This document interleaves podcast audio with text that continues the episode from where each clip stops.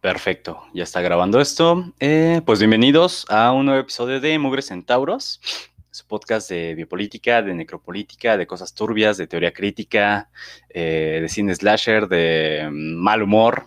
Eh, este es su podcast y usted está buscando mal humor, o sea, humor barato, humor del, malo. pero bueno. Y, también mal humor, también de que estamos enojados y así, o sea, también ese tipo de mal humor está aquí regularmente. Pero está feo decir, estoy enojado, ¿no? Es como, no sé, me trae recuerdos de, ¿cómo se llamaba esta, esta marquita? Esta marca de, de Coco. ¿Te acuerdas que, había una imagen que decía, estoy enojado? Algo así. Entonces me, trae flashback de eso y digo, ay, te escuchas bien. no sé cómo, güey. Eh, pero, pero, pero pues sí. Pues nada, seguimos con el Octubre Spooky. El día de hoy vamos a rescatar uno de los episodios que hicimos el año pasado porque eh, uno de los miembros eh, fundadores de este podcast no pudo asistir. Al parecer eh, fue asesinado brutalmente por Michael Myers o algo por el estilo. Y pues justamente va de eso, ¿no? Del cine slasher y la ideología. pues recapitulando un poquito, este episodio lo grabamos hace más o menos un año. Creo que todavía está más o menos eh, bueno, creo que seguimos eh, más o menos en la misma línea de, pensamiento. Creo que pocas cosas van a cambiar. Posiblemente agreguemos eh, algunos razonamientos más, pero pues en resumidas cuentas es muy parecido a lo, anterior. Pero antes de iniciar con este episodio, me gustaría preguntarte, amigo Alfredo, ¿cómo estás, bro? ¿Cómo, cómo te encuentras? ¿Qué, ¿Qué has hecho esta semana? ¿Cómo te trata la vida? Ajá, justamente estaba a punto de decirte que este es el, e, esa pregunta es el paso para contar las historias raras de lo que transcurre en la semana. Y eh, pues, como te comentaba fuera del aire, ¿no? Este, tuve una de las citas de Tinder más sui generis del, del mundo, porque pues me vi con una, con esta morra que es, dominatrix, etcétera, pero pues yo no me esperaba que ella fuera a llegar acompañada de uno de sus sumisos, entonces eh, a lo largo de la cita mientras estábamos comiendo, este, pues, por ejemplo, de repente, al parecer él no tenía permiso de hablarme directamente sin pedirle permiso, pero pues yo, yo no sabía los acuerdos que tenía, así que yo, yo le preguntaba algo al güey y cuando el compa empezaba a responderme, esta morra le soltaba acá su bofetada. le decía, cállate que me interrumpes, y pues yo así comiéndome mi empanada con toda la normalidad del mundo. Este, Oye, bro, vas a comer, cállate. Sí, pasó algo así, este, cuando estábamos a punto de, pedir, no es cierto, de pagar. El, batillo empieza a sacar este, todo el, el varo, eh, y digo, yo eh, entregando lo que me correspondía, ¿no? Pues el güey me dice gracias y esta morra le suelta una bofetada. no, ah, qué chido. Eh, es que insisto, no, no tengo comentarios al respecto, no tengo mayores referentes. Eh, entonces, no, no, no sé qué, qué, decir. Estuvo bien, te, te, divertiste. Em, no, no sé. Pues estuvo anecdótico el asunto, ¿no? De que salieron comentarios, salieron comentarios. Y pues sí, creo que es de lo más, este, lo más peculiar de la semana, ¿no? También me topé con, con una novela gráfica, bueno, novela visual en modo de videojuego, pero creo que eso es como que este comentario para otra ocasión. sí es como que novela de terror y todo esto, pero creo que a mí me impresionó un tanto más porque no estoy tan en el mundo de, de cómo funcionan los simuladores de citas, pero, pero más, más adelante o luego les, les hablo bien, bien de, de qué encontré allí. Pero suficiente conmigo, ¿tú qué tal? ¿Qué onda? ¿Cómo te ha tratado esta semana? Eh, pues dos, tres, bro. Tuve catarro, gripa durante no manches, pues yo creo que toda la semana. Apenas hoy estuve como recuperándome un poquito. Pero lo más interesante de mi semana fue que por fin me compré el librito de Jarvis Cocker, el de Madre, Hermano, Amante, Mother, Brother, Lover, eh, algo así. Y, y nada, o sea, pinche libro. También yo, son de esas cosas como de, de super fan que, de las cuales no estás orgulloso, pero pues bueno, ya las estás platicando. En sí el libro son las letras de Pulp y y ya, ¿no? O sea, traducidas, buena traducción y todo, pero ahí se acaba el libro. La cuestión por, lo, por la cual lo compré fue, y por la cual lo compré no en físico, porque no tengo dinero. Y la otra es que el prólogo de Jarvis Cocker está súper padre, está súper bonito. El vato empieza diciendo que, pues bueno, es que yo no quería ser letrista, ¿no? Eh, que en lo particular me gustan mucho sus letras, creo que es como gran parte de por qué me gusta la, la banda. Y, dice, pues es que yo lo único que quería hacer era una estrella pop y pues bueno, lo de las letras fue circunstancial, que tuviera que escribir fue porque yo organicé la banda y pues el que cantaba era yo, entonces a mí me tocaban hacer las letras. Hubo eh, ocasiones en las que una noche antes de meternos al estudio me ponía a escribirlas como de mente, digo, o sea, qué huevos, ¿no?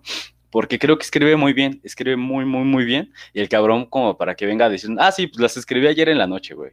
Sea, todo cocainómano y la chingada, pero pues sí, o sea, me, ahí están. Digo, pues qué huevos, pero, pero está muy padre. Y Y el libro se llama así porque al parecer utiliza muchas veces esta rima de brother, mother, lover. Y no me había dado cuenta hasta ahora. Y ya ahorita que estaba leyendo, no manches, sí es cierto. Al menos no me mintió en esa parte. Pero bueno. Eh, pues sí, ¿qué, fue lo más? Ah, me estuve preparando para el otro episodio que íbamos a hacer. Les dejo el spoiler por si lo hacemos. Era de, brujería. Al, fin dije, no se ve el... Ahí está, ¿no? Ajá, sí, es que se difumina un poco, ya, ya apareció. La, brujería en Hispanoamérica. Eh, este pinche libro lo compré hace un chingo de años, esos de, de 15 pesos en el centro. Y ahora que lo releí con otros dije, qué, qué mamada. Me, puse a buscar por otro lado, pero siempre había querido hablar con alguien de, de brujería en Hispanoamérica. Entonces, estoy emocionado, pero, pero no tanto porque no, no lo armamos. Pero otra vez emocionado porque vamos a hablar de, del slasher, que es, no sé qué tan culposo sea, sea el gusto de los slashers. Eh, pero cayó también bien porque en la semana me aventé también esta nueva serie de Chucky. No sé si has visto o sabías que hay una nueva serie de Chucky. Que está curioso porque creo que es de las pocas franquicias de, cine de terror que no tiene como super remakes a cada rato, sino que al parecer es la continuación de la primera película de, de Chucky, el muñeco diabólico. Hasta ahora, o sea, sigue siendo continuación, todo es canon, con sus altos y sus bajos, pero pero no está mal. O no sé si estaba tan drogado con la clorfenamina que no me pareció tan mala, pero creo que hay cositas. A ver si ahorita salen algunas de eh, referentes al tema, pero pues no está tan, tan mal. Y pues ya. Qué, eh. mejor pie para eh, abordar el tema de slashers. digo, como que es la, el espíritu de octubre, de finales de octubre, de esto que ya se está acercando y terminamos cayendo buscando cosillas de, de terror. Este, sí, creo que del, de Chucky no hablamos o no estaba contemplado en el guion del año pasado, pero sí, pues, vamos a ver qué sale y cómo podemos colocar esto, esto por acá. La verdad no, he visto la serie, sé que existe, pero pues me da pereza ver las series conforme van saliendo. Eh, prefiero esperarme a que ya esté todo y entonces este, revisarlo sin... como a mis tiempos, porque no sé cuándo va a estar el episodio que requiera que le dedique más tiempo y me estresaría esperar esa semana así que espero seis meses, pero posiblemente para el otro año ya esté más al tanto de, eh, sí, está bien castroso. Creo que han salido tres capítulos que me los aventé ayer justamente. Dije, ay, no mames, me hubiera esperado. Pero bueno, em, el episodio empezaba más o menos así. Creo que en ese sentido no, no, no va a haber gran cambio. En donde pues decíamos que muchas veces pensamos que la fantasía es el refugio de la realidad, cuando lo que venimos a proponer el día de hoy es que no, que la realidad se refugia en la fantasía. Y eh, en el, lo que se refugia en el cine slasher, creo que viene a ser, spoiler, una fábula moralizante. Eh, o sea, también no sé qué tanto es spoiler, porque posiblemente si usted nos escucha desde hace un año ya lo haya escuchado por eh, cariño completamente injustificado hacia cualquiera de estos dos personajes. Y pues bueno, no, o sea, ya, ya está la, una de las conclusiones que sacamos del el año anterior. Pero qué bueno, eh, que es curioso que eh, dentro del cine slasher, al parecer es un subgénero del cine de terror, eh, tiene ciertos tropos que se van repitiendo constantemente en cada una de las películas. Tanto así que mm, en esta película, la de, la de la cara gritona, la Scream. Eh, en esas películas siempre terminan matando a personajes desagradables o de alguna minoría étnica, que siempre debe haber un sobreviviente al terminar la película, que es esta Final Girl, que ya, ya tiene su, tropo en sí misma. Em, que normalmente los personajes eh, o los asesinos de esas películas eh, constantemente son personajes a los cuales les podríamos eh, poner cara a cada uno de nosotros, ¿no? Por ejemplo, en este caso que ponemos de, portadita Leatherface, pues no sabemos cuál es el rostro que se oculta detrás de, Leatherface, ¿no? Como con Michael Myers, como con Jason, como con, creo que solamente con Candyman, ¿no? Eh, ¿Quién más? Este, Chucky también trae un nombre atrás, pero a final de cuentas termina siendo un, muñeco de plástico y vemos que conforme ha avanzado la saga, este muñeco diabólico no solamente es Chucky, ¿no? sino es la novia de Chucky, su hijo, en el culto de, Chucky. Hay otros, hay otros eh, muñecos, igual Chucky, pero ya no sabe si es Ray Charles o, no. Eh, ¿Cuál es más? Eh, Ron Turn, eh, si bien eh, no son personajes con máscaras, y son unos mutantes, de los cuales no sabes su nombre, de los cuales no sabes nada, solamente sabes que son eh, pues personas eh, abandonadas, alienadas por la sociedad, por el Estado, por el proyecto, y que pues han sobrevivido como pueden en, a lo largo de la carretera, ¿no? Súper en la periferia, y pues que llama mucho la atención eso, ¿no? Ahorita vamos a ir desglosando un poquito qué es lo que podríamos encontrar de cada uno de estos tropos en el cine slasher. Pero, eh, pues bueno, más o menos es con lo que me, con lo que me gustaría empezar, o bueno, eh, con lo que me gustaría eh, cerrar para la introducción. Y la otra es lo siguiente, ¿no? Justamente lo que les comentaba hace un ratito, que es un, que dentro del cine slasher es un, es un rito, dentro de toda la película es un rito, y que también es una fábula moralizante. No sé si se han dado cuenta, eh, queridos escuchados, que mm, todas estas películas empiezan de una manera bien, bien particular, ¿no? Una serie, un grupo de jóvenes eh, odiosos se van a, van a comprar marihuana a México, van a, mm, van a, no sé, a una casa embrujada, van siempre a las periferias, ¿no? A un bosque, a un lago, a lugares súper abandonados. Y, y empiezan a ser jóvenes desagradables, ¿no? Empiezan a coger eh, fuera del matrimonio, eh, se alcoholizan, fuman marihuana, eh, no sé, hacen cosas que hacemos todos los jóvenes. Bueno, yo ya no soy joven, ya soy un señor, un señorcito, pero ¿qué haces cuando eres joven? Que fuma marihuana. Es que no fumo marihuana, creo que no, o sea, lo, único que hago es fumar. Es, pero que me digas, oye, güey, vamos a tomar, pues claro, ¿no? Pero pero pues no, no me encanta. Me, no sé si, te pasa a ti o les pase a alguno de ustedes, pero después de tomar, eh, al día siguiente me duelen las articulaciones y digo, ¿qué perra mamada es esa? O sea, ¿por qué? ¿Es eso o... ¿Cómo se llama? Acidez estomacal, ¿no? Ya al día siguiente es como, ay, puta madre, o sea, se te antoja comer sustanciosamente como para alivianarte un poquito de la cruda, pero no, o sea, lo único que puedes comer son verduritas o caldo de pollo y no se antoja tanto después de, o, estando crudo. Entonces, lo único que, hago es fumar tabaco y, pues, no, qué aburrido.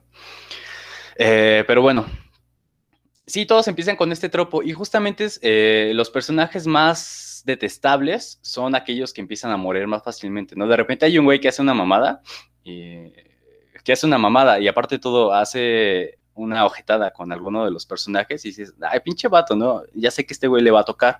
O mira, ahí hay un negro, ya sé que ese güey le va a tocar. O mira, un asiático, ya sé que ese güey también le va a tocar, ¿no? Eh, es uno de esos tropos que, pues bien pareciera que los eh, monstruos o los asesinos, eh, pues, son tu tía Panisa, ¿no?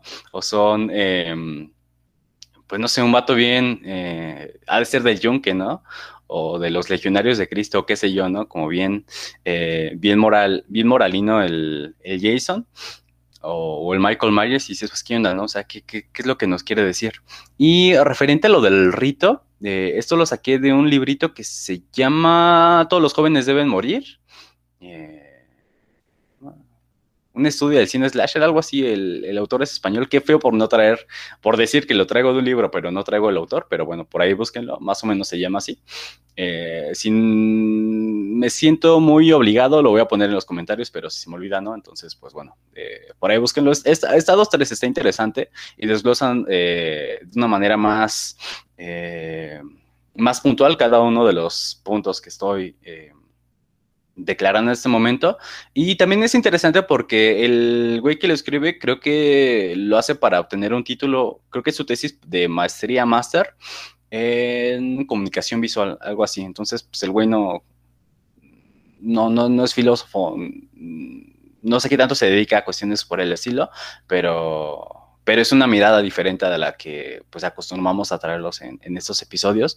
Entonces, eh, pues llama mucho la atención, ¿no? Eh, creo que fue a raíz de, este, de, esta lectura que me, que me empiezan a llamar más los slashers y por un canal de, de YouTube por ahí que me encanta porque hace humor, pero está como súper chafa. A quienes se los he mostrado es como, ah, pues va, ¿no? Pero a mí me causa mucha gracia sus, sus, sus videos. Eh, cuando pues creo que la intención no es esa, sino más bien hacer una revisión y hacer un estudio de, las sagas del cine slash, que, está curioso, se llama Smoker Wolf, ahí por si le quieren echar un ojo, está, está muy cookies.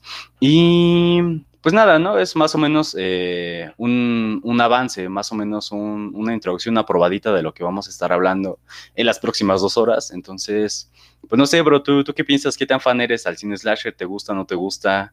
Eh, ¿Qué, qué, me dices? ¿Le dan su madre al, juego del calamar o qué pedo? Eh, hablar del juego del calamar es poner muy, muy baja la vara. Este, creo que cualquiera le da en la madre al juego del calamar. Este, el juego del calamar le dio en la madre a su propio guionista, ¿no? Entonces imagina el, grado de debilidad de, ese enemigo. Pero este, ya, ya hablando de cine de, terror, em, el slasher creo que es uno de los géneros que que menos disfruto mm, porque me resulta muy estresante. Eh, es decir, tienes esta figura eh, muy complicada de matar, pero que va este, cargándose a los protagonistas. Y bueno, o sea, recientemente ya, ya no tanto. De hecho, hace rato estaba viendo una película slasher muy mala que se llama Maligno. Este, no, no la vean. No, no se pierden de nada. Eh, y ya no me estresó tanto, más bien es como de, digo, de un tiempo a la fecha que te he estado consultando bueno, revisando lo que las personas que saben de cine dicen al respecto, eh, pues me, he ido sensibilizando un poco más y es como de, ah, ok, este, ya, e, esa iluminación está avisándome que ahí viene el malo y e, ese sonido me indica esta cosa y aquí está generando tensión, pero que no van a resolverla, ¿no? Es como para que no se te olvide y para que estés un tanto más tenso. E, entonces le, estuve viendo este, de esta manera y pues, eh, digo, creo, creo que ya si vuelvo a revisitar las películas de slasher que, que he visto antes, pues voy a, voy a verle un tanto más los hilos. Eh, pero o sea, actualmente, digo, esta última peli que estaba viendo, pues ya, ya no, me, no me estresó, solo fue como de, ah, ok, es una, es una película mala, de, esas que puedes ver mientras estás mirando tu celular. Em, y pues bueno, este, cuando propusiste que, que, habláramos de este tema, pensé, bueno, pues es, estaría interesante porque me, me, encanta el cine de terror, pero específicamente no me gusta el cine de terror o no me gustaba eh, aquel en donde había pues un, personaje principal que se la pasaba matando gente. Eh, y yo no me había detenido a preguntarme, pues, ¿por, qué me incomoda, no? O sea, o que, eh, más allá de que a mí me resulta estresante, o sea, ¿qué es lo que hace que no, como que ni siquiera sienta esta atracción por, por este tipo de productos? Y pues ya a raíz del análisis que hicimos, como que caí en la cuenta de que, eh, pues me costaba estar del lado de, esta figura policíaca que te permite matar a los, jóvenes, a la gente que sí se está divirtiendo mientras tú te refugias, pues justo bajo la máscara del asesino. Em, eh, y bajo eh, esta apariencia o esta, razón hegemónica de lo, no humano.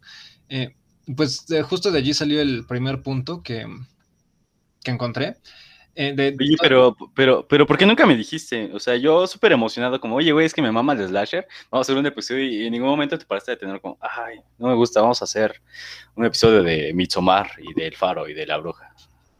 Porque me imagino que es lo que ves, entonces.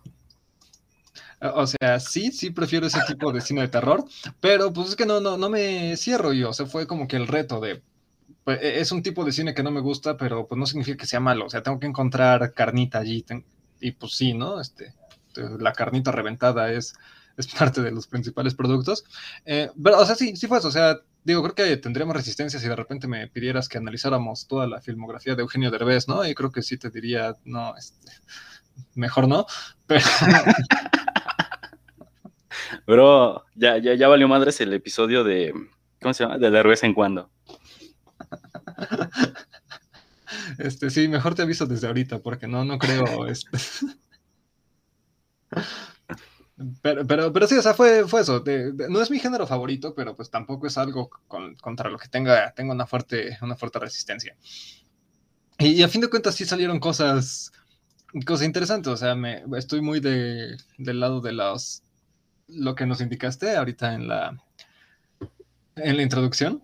Em, y, algo que me llamó la atención fue que cuando estaba viendo pues varias de estas pelis que me aventé casi en maratón aquella semana, eh, pues caí en la cuenta de que se, enfocaban mucho en recalcar que, esta cosa que estaba asesinando no era humana. A pesar de que tiene una cabeza y tiene unos brazos y toda su fisonomía te recuerda a un humano, se enfocan en decirte que, que no. Y, esto también aparece en términos de que pues, el, descuartizador es alguien que generalmente no habla o que no tiene diálogos en los momentos donde está haciendo lo suyo, cuando está persiguiendo, forcejeando, apuñalando, no, no dice nada. Es más, o sea, Michael Myers es completamente mudo. Em, los asesinos en Scream, o que en esta conciencia que se vuelve Scream a través de la franquicia, hacen llamadas y cuando no tienen el disfraz sí pueden hablar, pero cuando está en el traje, eh, pues solamente hace sonidos cuando lo golpean o cuando se cae, ¿no? Pero no, no habla. Este Leatherface, lo mismo, hace sonidos de animal o gruñe, pero no, no pronuncia cosas. Este, el doctor Satán de la casa de los mil cadáveres, este, lo mismo, es, es una entidad silenciosa. Eh, y, aunque eh, la, misma familia en la casa de los mil cuerpos, este, sí, sí hablan, en las escenas de persecución o de cacería, eh, los diálogos que dicen son más este, como que fórmulas rítmicas que, que, repiten, ¿no? Como cantos de guerra o cantos de cacería. Pero no, no, es un, no es un diálogo donde lo importante sea el significado, sino pues, es, la musicalidad o es la sonoridad lo que aquí este, resalta. E, entonces me, me, llama mucho la atención porque fue a partir de aquí que caí en la cuenta y pues justo colocándolo muy en el sentido de que eh, al parecer lo que vuelve incómodos a los, o lo que hace este, que ciertos personajes mueran es este, puesta desviación a, los valores de alguna norma, norma moral. Este, pues coincido, ¿no? Con que si estos personajes hablaran, este, pues el terror es que pues, serían elegidos presidentes, ¿no? Porque, eh, y creo que por eso es que ellos no explican sus motivos, porque si escucharas cuál es el razonamiento detrás de por qué este Jason o la mamá de Jason están matando a todos, pues los desenmascaras y verías la cara de Donald Trump o de Jair Bolsonaro y dirías, ouch, ¿no? O sea, como que ya, no es tan gracioso, entonces tal vez ya no, ya no me divierto tanto si le pongo un, rostro a este güey que está matando jóvenes que, pues que se divierte, ¿no? Que, que están como jóvenes, a fin de cuentas. Um, eh, eh, algo que me, o sea, que me llama aquí la atención es que, otra vez volviendo a, Halloween en particular, ahí sí hay un diálogo en donde el, pues, el, terapeuta se refiere a que se supone que no tiene uso de razón y se supone que no tiene noción de, de cuál es el bien y el mal, pero sospechosamente eh, sí tiene un, un patrón moral, una línea moral muy clara, en donde sospechosamente solo mata a mujeres jóvenes que están haciendo cosas este, sexuales. Y, es eh, como que este tipo de argumentación de no, esta persona es un monstruo, esta persona está loca, es la misma que se utiliza con los terroristas blancos. Cuando, eh, o sea, si eres blanco y te metes a disparar a un, este, a un cine, no te, no te tildan de terrorista, te tildan de enfermo mental. Porque, o sea, estos son más bien eufemismos que ocultan los motivos de la radicalización porque estos motivos, esta irracionalidad o esta violencia que está presente en, estos personajes es la violencia del discurso oficial, es la violencia de quienes están al mando, es la violencia de la mayoría. Pero si lo permites poner en palabras, corres el riesgo de terminar identificándote con el asesino y pues, se supone que matar está mal. O sea, Occidente seguimos siendo muy católicos, ¿no? Lo tenemos, lo tenemos súper cableado en, la constitución, en todo. Entonces, en esto de que te identifiques con quien asesina, pues te, está colocando directamente del, lado negativo de lo que no deberías disfrutar. Y sin embargo, disfrutamos las películas porque el asesino está del lado de los morales eh, ocultos que tenemos. O sea, en un sitio no tan profundo de nosotros, estamos de acuerdo con que estos jóvenes no deberían estar fumando, cogiendo ni divirtiéndose. Tal vez deberían estar este, recibiendo dos consejos millonarios para hacer sus propios jefes con un par de aplicaciones o algo por el estilo. ¿Qué les pasa? ¿Por qué están divirtiéndose mientras yo tengo un trabajo de oficina, mientras yo eh, tengo que soportar creer que, el matrimonio está chido o, no sé, ¿no? Eh, eh, y o sea, creo que el el miedo de quedaría observar directamente quién está debajo de la máscara mientras está realizando el, asesinato, pues es que eh, estaríamos viendo que pues debajo de esta, máscara podemos estar nosotros, puede, estar, cualquiera. Em, y, eso, o sea, me parece que eh, ahí radica gran parte de la, de la efectividad, porque la, razón hegemónica que puede, este, eh, más bien, puede disfrazarse para salir a matar a la vista de todos, mientras que los subalternos no tenemos como, o no existe para los subalternos la posibilidad de que pueda salir a, matar, porque entonces ahí sí te tiene el terrorista. Pero pues si eres la, razón hegemónica, pues puedes mandar a la, a la, policía o al ejército a cometer crímenes de, de Estado, a, eliminar profesores, este, estudiantes normalistas y decir que, que fue un error del narco, ¿no? Pero pues si los normalistas hicieran lo mismo, entonces tendríamos bien identificado el paradero de estos 43 y sabríamos este, en dónde están porque estaban oponiéndose. Eh, o sea, como que, en esa línea creo que pues este, este asesino pues es, es la policía, este, este asesino es el ejército que, que, le dispara a los jóvenes. Y muy en el fondo, pues tal vez nosotros creíamos en, hace, bueno, en México todavía hasta hace 12 años, todavía creíamos que necesitábamos este uso violento de la fuerza para estar a salvo, para preservar las buenas costumbres y las buenas creencias, pero pues como que se, desliza por debajo de que si permites que este asesino haga todo eso, pues puede que luego termines volteando hacia ti y pues, ¿qué crees? También te gusta coger, también te gusta este, consumir un poco de alcohol, también te gusta ver personas del otro, bueno, iba a decir del otro género, pero eso es muy heteronormado de mi parte.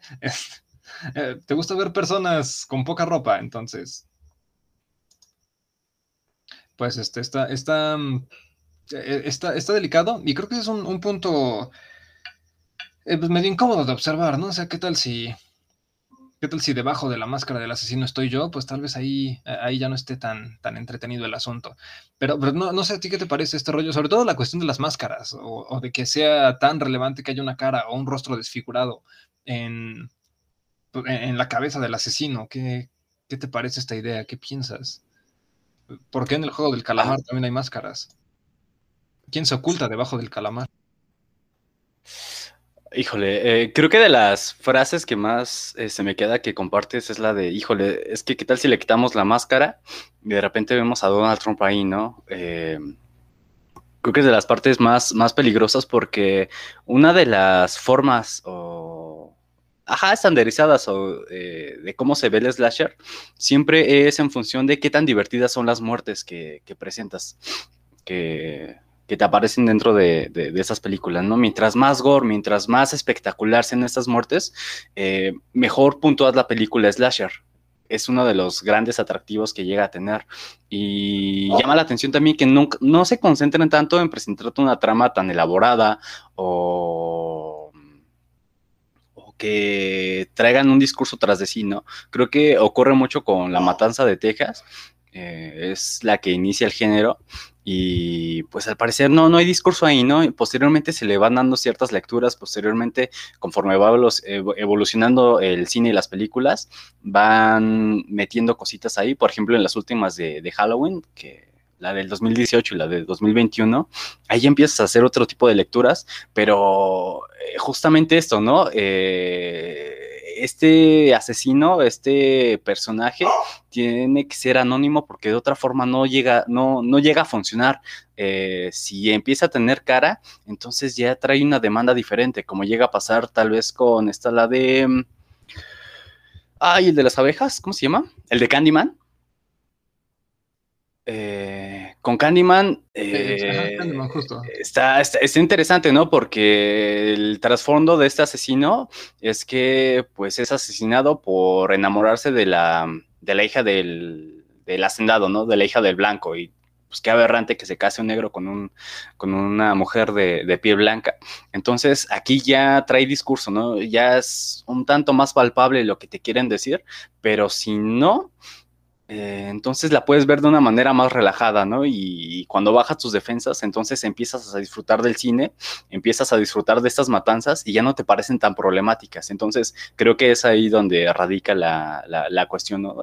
Híjole, eh, igual y nos gustan en cierto sentido porque pues traemos algo ahí adentro, ¿no? Que, que, se desfoga al momento de ver cómo asesinan a estos jóvenes que se divierten. Justamente eso, ¿no? Pues igual y porque yo no puedo hacerlo, igual y porque yo sí estoy en contra del matrimonio igualitario o qué sé yo, ¿no? Entonces, creo que es una de las partes más, eh, más locochonas, más interesantes de esto y que pues justamente trae a, trae colación esto, ¿no? De, de hasta qué punto o sí, hasta qué punto el asesino soy yo, hasta qué punto el asesino es el discurso hegemónico, hasta qué punto el asesino eh, pues sí lo traigo aquí, aquí adentro, ¿no? Como el pequeño fascista que también traemos, todos traemos dentro. Quién sabe si, si sea ese, ¿no? y por eso hay que, hay que ocultarlo, porque de otra forma me llega a conflictuar un poco, ¿no? Y... como lo que decía Andrea en el episodio sobre suicidio, eh, acerca de que lo que matas es el policía en ti, pues tal vez parte de lo que hace que disfrutes el cine de slasher es que el asesino en ti aparece proyectado en la pantalla y entonces, este, como Michael Myers ya mató a su hermana, tú ya no tienes que matar a la tuya. Ajá, sí, sí, sí, eh, eh, enteramente. Y te digo que me llama la atención en cómo va evolucionando el género, porque, pues bueno, sí, ya, vamos a sacarlo de una vez. Eh, este es uno de los puntos que traía al, final, durante, bueno, la, vez pasada, y era referente a esta película, la de Halloween, la del 2018, que al parecer es una apología o una invitación a la legalización de la pena de muerte, ¿no? Eh, si no han visto la, película, se las platico un poco, ¿no? Eh, en, esta nueva trilogía de, Halloween, eh, la continuidad va más o menos así. La primera es la que cuenta, después las otras como que no ocurrieron, y la Halloween 2 terminaría siendo la Halloween del 2018. Entonces, pues ocurre ¿qué? 30 años más o menos, desde la primera aparición de Michael Myers. Y la personaje principal, está Lori, eh, pues está bien bronqueada con este tema. Al parecer está traumatizada por lo que ocurrió con Michael Myers. Eh, este trauma por el asesino empieza a, dañar y a fragmentar. Eh, su vida con, las demás personas, con su familia, con su pareja. En esta película, esta morra se, arma un búnker en una casa en, en, en, medio del bosque, donde tiene un chingo de trampas, tiene muchísimas armas, eh, tiene barrotes, tiene un chingo de medidas de seguridad como para que en algún momento llegue Michael Myers y de esta manera poder hacerle, hacerle frente. Pero bueno, vemos cómo va fragmentando la vida de, de esta. Y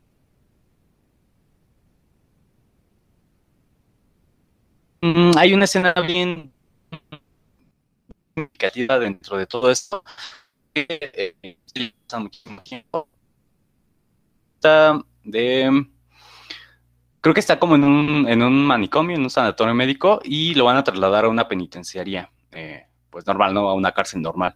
Entonces, eh, cuando lo van a trasladar, esta Lori va a ver cómo pues, están cargando todos los, los pacientes que lo van a trasladar a la misma penitenciaría.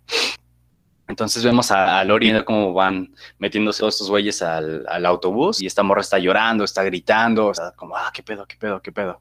Eh, pues muy conmocionada por, eh, por, por el hecho de revivir el trauma de, esa noche de Halloween. Entonces, eh, pues más o menos lo que podemos ver en la película es que pues nos está diciendo, y si hubieran matado a Michael Myers, tal vez Lori ahorita ya no estaría con esta preocupación con el soponcio, con el Jesús en la mano, de decir es que va a llegar otra vez, va a aparecer Michael Myers de nuevo. Y, por eso digo que trae como, como mucha carnita el cómo van evolucionando esta. En la del 2021, la que salió este año, también está curiosa porque eh, ocurre dentro de la misma noche de Halloween, de la del 2018. Y mm, eh, pues bueno, ya eh, la película anterior, eh, spoiler, termina con que incineran a Michael Myers en esta casa fortaleza de Lori. Eh, después llegan los bomberos, eh, intentan apagar el incendio, pero Michael Myers se lo chinga a todos y empieza a buscar a. Pensamos que empieza a buscar a Lori otra vez. empieza a salir en las noticias, o es que apareció otra vez Michael Myers, Michael Myers, Michael Myers, empieza a haber un, un pánico, una, un pánico colectivo y toda la banda que trae historia con Michael Myers, en algún momento era el niño que vivía en una casa al lado o qué sé yo. Eh, o algunas de las eh, mujeres a las cuales mató Michael Myers eran niñeras de estos niños y las, eh, estas niñeras protegieron a los niños, algo así. Entonces empieza a haber un, pánico colectivo en donde la banda empieza a salir a, cazar a Michael Myers, todos empiezan a, a salir en sus, en sus automóviles con armas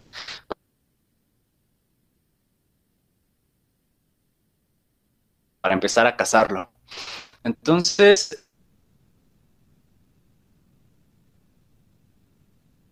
eh, llega un momento en el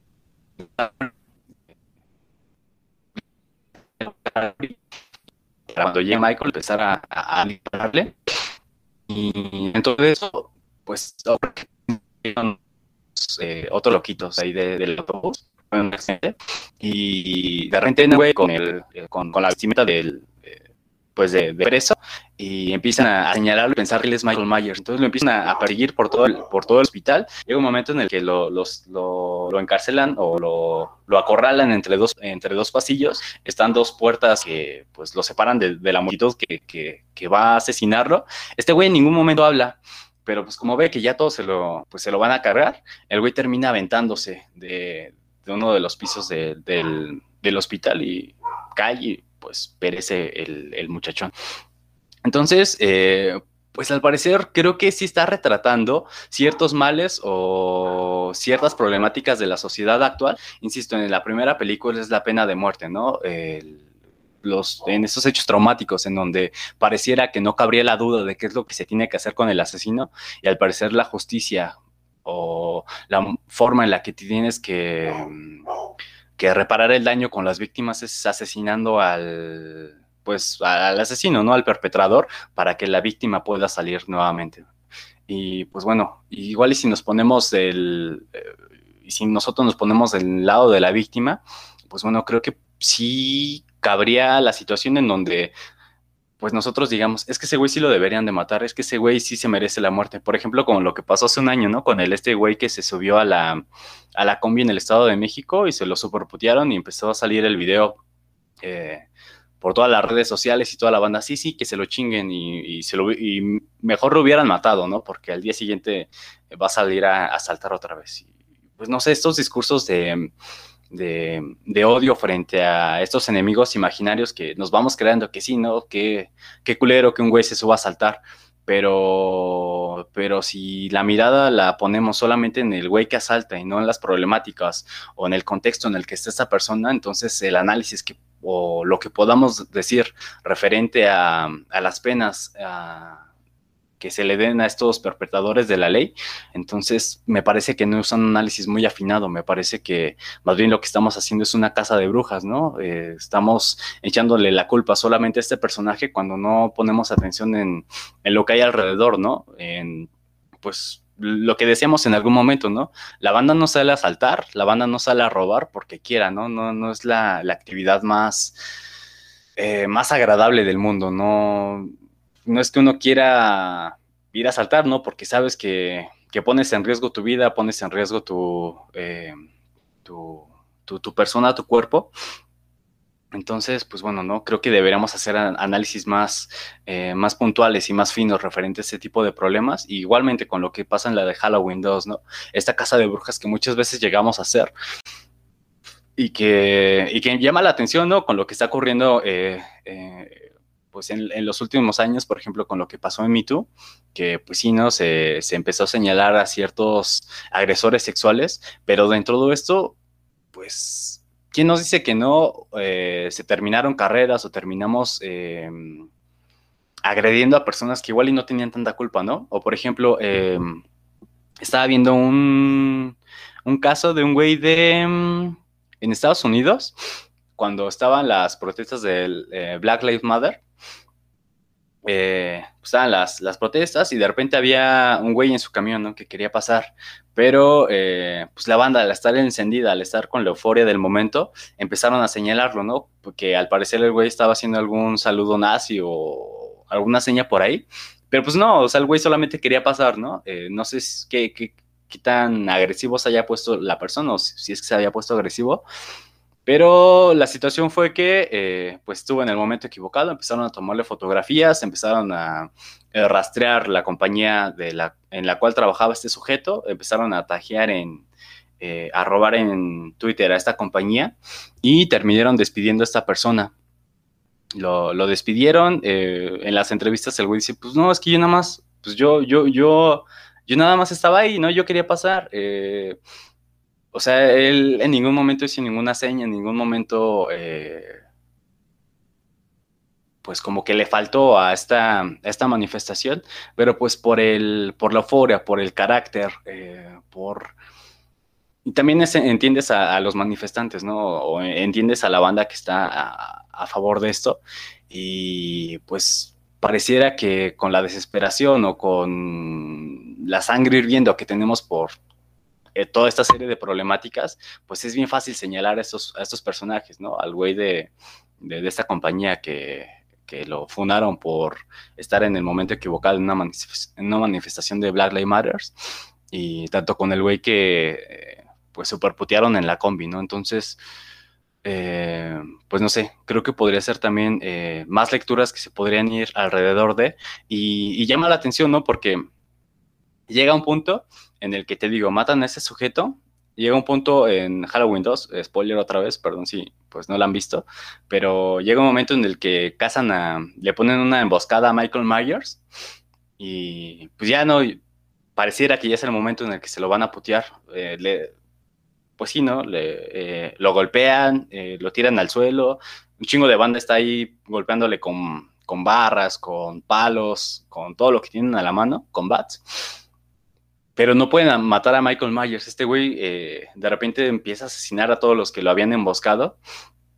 Y no sé, la lectura que hago, eh, bueno, la vi solamente una vez, no sé qué tan atinada y tan fina es esta, esta lectura, pero pues al parecer, eh, si no ponemos los esfuerzos de una manera más estratégica frente a, los villanos o a las problemáticas en que sí deberíamos tratar, pues solamente estamos eh, haciendo esfuerzos bien innecesarios, no estamos desgastando muchísima energía, estamos desgastando recursos en, eh, señalar o enfonar a ciertos personajes a los cuales... Eh, pues de los cuales igual y no, no eran los grandes villanos, ¿no? Igual y pues este güey sí había hecho señas obscenas o sí había puesto, se había puesto agresivo con la manifestación de Black Lives Matter, pero pues igual y él no era el enemigo, ¿no? Igual y el güey estaba presionado porque tiene que cumplir una ruta de entregas de A a B y se me cruza una, manifestación y pues me tengo que poner tantito loco para que me dejen pasar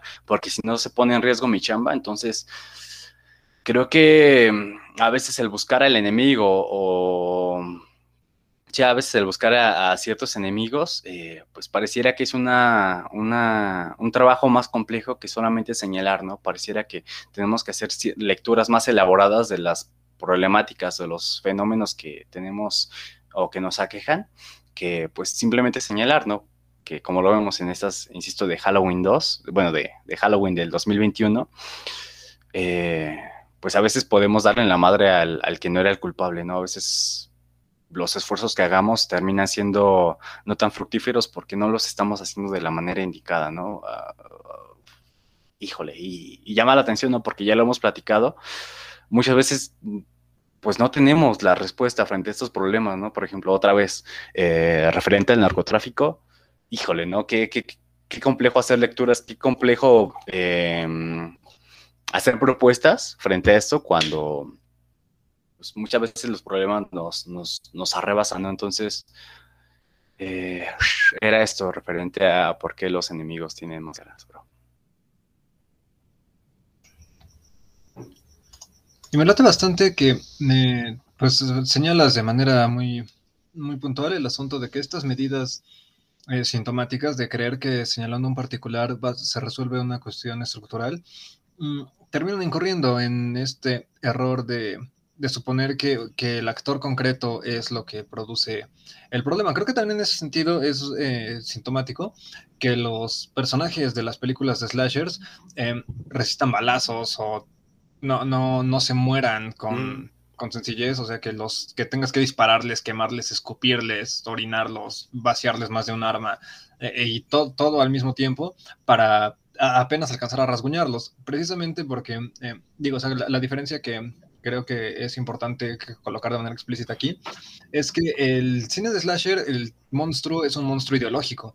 Y entonces matando a los particulares, pues atrás hay otro que piensa exactamente lo mismo y que cree en prácticamente lo, lo mismo, que si quitamos a un a, un Michael Myers o si quitamos a un este alguien de quien están bajo el rostro de Scream, etcétera, eh, pues va a seguir habiendo alguien que llene el traje, que tome el cuchillo y que se salga a, apuñalar a los, a los otros. O sea, eh, sí, justamente este tipo de problemas no se resuelven atacando o enfocándote en, los particulares, sino que requieren de, pensar de manera un tanto más, más temática, porque, eh, digo eso, es como que el segundo punto que tenía, e, estos monstruos ideológicos tienen una brújula moral muy clara, muy fuerte, y mientras esta brújula o estos criterios morales siguen siendo la norma, eh, quitar de en medio a uno u otro actor, pues no, no va a resolver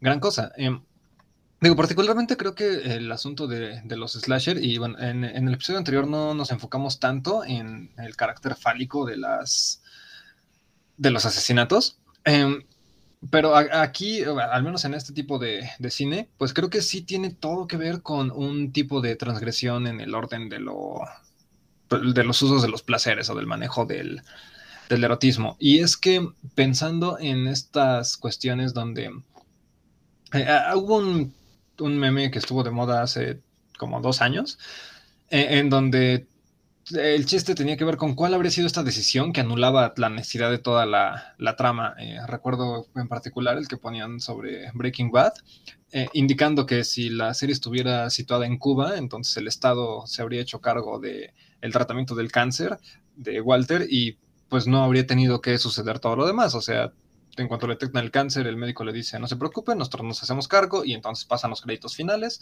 porque no habría más, más problema, no hay decisión moral allí. Eh, bueno, aplicando este, este, mismo razonamiento de qué, cosa habría anulado toda la trama, eh, pues encontramos que el tipo de transgresiones que llevaron a, los personajes a morir con múltiples puñaladas tuvieron que ver con una transgresión del, del orden más o menos este, sexual, más o menos erótico. Eh, partiendo de, de, Scream, que es esta película que, que fue crítica respecto de el mismo género. Eh, allí mismo son bastante explícitos al respecto de que hay ciertas eh, normas que hay que respetar, ¿no? Como evitar tener sexo, este, evitar beber o fumar, pero al mismo tiempo eh, los asesinos son explícitos y, son un tanto más, más sutiles. O sea, el motivo de uno de ellos para, para estar acosando a a estos personajes tiene que ver con que, y, él lo dice de manera explícita en un diálogo, con que la madre de Sidney sedujo al, padre de este asesino y entonces eh, esto provocó el divorcio. Por lo tanto, eh, se llama Billy el personaje. E, él ahora este, está tan frustrado porque su familia nuclear heteronormada eh, esté separada que ahora él toma como como su proyecto de vida, eh, matar a todas las mujeres que tengan comportamientos sexuales que se alejen de la eh, monogamia heteronormativa. E, en este sentido, la primera muerte, Casey, pues es porque, güey, tienes novio y todavía estás en la prepa y el novio está yendo a verte en la noche. Eh, Tatum, que es el personaje de la chica acá súper escotada y con minifalditas, pues porque, porque mira cómo se vistió, ¿no? Este, e, ella lo estaba pidiendo. el personaje de Randy se salva porque es virgen. Y, hay otro personaje que son un policía y una reportera que están coqueteando entre ellos toda la película, pero ellos no se mueren porque pues son mayores de edad y son solteros, entonces están transgrediendo la, la heteronorma. Está bien, así que ellos este, pueden pasar sin, sin que el asesino fije sus ojos moralinos sobre ellos, en la medida en que pues, no, no están haciendo nada malo, no están provocando divorcios y tampoco están son menores de edad descubriendo su sexualidad. Así que en ellos está bien. Eh, eh, por otro lado, en, Halloween, eh, lo que me llama la atención de la primera película es que todas las muertes son, son ficciones sexuales, que están, o sea, están así de ser pornografía, pero, pero no lo son porque hay asesinato. La, primera muerte, que es justo la hermana de, Michael, eh, la caída que hace es, es, bastante sensual, o sea, cae de manera delicada y sensual exhibiendo los pechos descubiertos, manchados de, de rojo. Eh, el personaje de Annie y de Linda, que mueren más adelante, ambas están semidesnudas y la expresión que hacen cuando Michael las está asfixiando pues es una geogao, ¿no? Este, directamente hacia la cámara. Este, eh, el, el, vato al que matan, que es el novio de una de ellas, él solamente lo apuñala y lo deja ahí clavado en la pared y se va, ¿no? O sea, esa muerte no, no es ceremoniosa porque pues estamos apuntándole al público heterosexual, ¿no? Entonces, ¿cómo vamos a, darle tiempo de cámara a ver cómo un hombre muere, muere atravesado por otro hombre? Eh, no, lo dejamos ahí en la puerta y lo ignoramos rápidamente. Completamente vestido, bien peinado, con gel en la cara y todo, ya entonces, y vamos a, a asfixiar a la otra morra. Particularmente, ¿no? Castigando a la juventud sexosa pero enfocándose en que la muerte de las mujeres sea un asunto espectacular, en que sus cuerpos queden exhibidos como indeseables, como cuerpos que sabemos que son deseables, pero son inaccesibles porque, pues, no sé, supongo que somos heterosexuales mojigatos y no sabemos qué, qué, hacer, así que debemos castigar a las mujeres por, por, ser, por ser los objetos sexuales en los que el mismo patriarcado las, las obligó a convertirse. Este, pues no, no sé, no funciona, ¿no? Tal vez si Michael se masturbara, entonces no pasaría todo esto, pero pues al parecer Michael no, no sabe masturbarse porque pues tenía ocho años cuando lo metieron al psiquiátrico, ¿no? No sé si los psiquiátricos te enseñen, es como de, mira, este, de la base a la punta, uno, dos, uno, dos, uno, dos. O, o, no sé, tal vez actualmente podrían mostrarle el TikTok de las morras respondiendo preguntas y haciéndole así y que él este, cayera en la cuenta. ¿Quién sabe? Si Michael se masturbara sería más feliz. En, la masacre de Texas también está muy clara la, norma que rompen. Eh, allí es un tanto más este, respecto a la propiedad privada, porque está la línea de la gasolinera en donde pues aparece la mención de que es que a la gente no le gusta que estén husmeando en su propiedad y todos los personajes mueren, pero mueren transgrediendo los límites de la casa en donde está la familia de, los carniceros. Y fue hasta después de que transgredieron los límites de la propiedad privada que eh, tienen o que este, sí, como que se entiende que entonces ahora sí tienen permiso de salir a cazarlos. Que, esto además no, no es todo, ¿no? Porque muy al principio te muestran que una de, una de ellas este, trae, trae su revista en donde está leyendo sobre astrología, ¿no? Y pues no sé, supongo que eso es castigable, porque ¿cómo se atreven las morras a, leer sobre, sobre astrología? Eh, y, hay una de ellas, el, personaje de Sally, que a quien le, gusta mucho la carne y se siente incómoda, se siente, este, se siente desagradable cuando le explican cómo, cómo funciona el matadero. Aquí voy a, voy a tomar una ligera desviación porque, pues digo, yo la, la, vi para esta ocasión, era el 2020, y pues creo que la vi mucho con los ojos de la época, así que esa primera secuencia fue como de, oye, sí, como que esta película es muy, e, es muy pro vegana, ¿no? Eh, pro, no, no a los mataderos, no, no comas carne. Eh, y es que, o sea, toda la descripción es, eh, es desagradable y es real. Y después la manera en la que tratan a los personajes, pues justo los tratan como, como a los cerdos, como a las vacas, como a las gallinas en los mataderos. Eh, pero yo creí que lo estaba viendo, pues nada más con mis ojos de este. Soy un hombre blanco heterosexual con acceso a educación superior que trata de irse hacia la izquierda. pero así que me puse a revisar y creo que eran los de Pira los que tienen una lista de películas, este, como que, que ellos consideran a favor del medio ambiente y allí aparece la masacre de Texas. Entonces no soy solo yo, si es una película vegana, este, y al parecer verla te pone del lado de la, de la izquierda. Digo, con todo y que pues el mismo director ha declarado que pues él se enfocó en que fuera una película acerca de la carne, que saliera esta lectura de no, no seas carnívoro, no comas cadáveres, pues es otra cosa. Pero, pero bueno. Y, eh, y no sé qué tanto sea solamente eso, ¿no? Porque en los remakes, em, y, pasa mucho con esta y con la de La Casa de los Mil Cadáveres o con las de Grunthorn, que igual tienen que ver, bueno, al menos la de Grunthorn, creo que también tiene que ver algo con, con la carne, con el canibalismo. Y muy, muy, muy allegada al, al, espíritu de las de la, la matanza de Texas. Al parecer, creo que eh, lo monstruoso de estos personajes, eh, en esta escena eh, súper famosa de, la matanza de Texas, al parecer lo desagradable con estos personajes es que eh, no sé qué tanto tenga que ver que sea un asunto de clases, con que pues esta banda es la que trabaja lo desagradable, lo incómodo, lo grotesco. E insisto, en los remakes nos damos cuenta que esta familia ha, tenido trabajo y se ve obligada a empezar a consumir carne humana. No lo pasan en la primaria, pero en la primera, pero sí, no me acuerdo, pero en las, en las posteriores, eh, estos rituales caníbales, eh, sí, estos rituales caníbales eh, lo grotesco es que sea estas, sean estas personas ignorantes, esas personas sucias, esas personas que viven en, la periferia, alejadas de las grandes ciudades. Al parecer lo monstruoso con estos es que estos güeyes sean los que... Mm, eh, los que se ocupen de las, eh, de las situaciones desagradables. Y cuando llega una morra de la ciudad, una morra vegana, una morra, o bueno, una, una, morra de la ciudad, una morra letrada, una morra pues que está en un contexto diferente, al parecer lo monstruoso es este contacto con lo oscuro, este, este contacto con, con, lo que ocurre allá afuera, este contacto con que, pues bueno, para que eh, los de acá tengan las comodidades de tener carne en el supermercado y, de rap y todas esas, esas situaciones de, pues, de, la vida en, en, la ciudad, al parecer lo monstruoso es pues ver qué es todo lo que tiene que ocurrir, todo lo que hay detrás del telón para que yo pueda tener esta serie de comodidades, no sé, qué tanto lo piensas tú en ese sentido?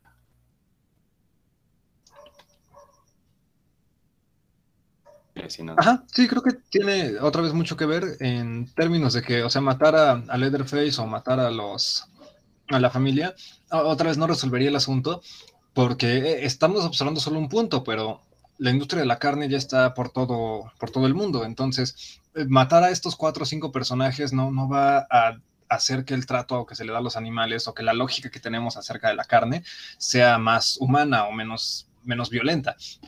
Eh, eh, el problema es, sistémico y aquí digo, creo que es una, eh, no recuerdo de quién es la frase, pero va algo así respecto de que, o sea, las ideas nunca son de nadie, ¿no? Más bien, este, las ideas no es que las personas tengan ideas, sino que las ideas tienen personas y las ideas se encarnan y tienen efectos a través de las personas.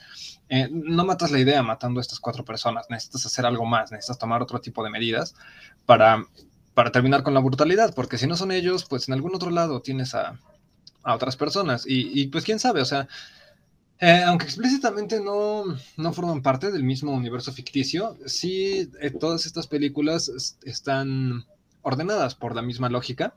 Así que incluso si matáramos a Michael Myers, todavía tenemos Scream. Y si lo matáramos, todavía tenemos a Leatherface. Y si lo matáramos, todavía tenemos al Doctor Satan. Y si lo matáramos, todavía nos queda Jason. Y si lo matáramos, están, están otros en, en otro lugar. O sea, ir cazando uno por uno no lo resuelve. Digo, y eso porque estamos contando, creo que a las franquicias más, más populares, pero... Conocidas. Ajá, ¿cuántas este, películas de, de, una sola exhibición este, tenemos que van en la misma en la misma línea del slasher.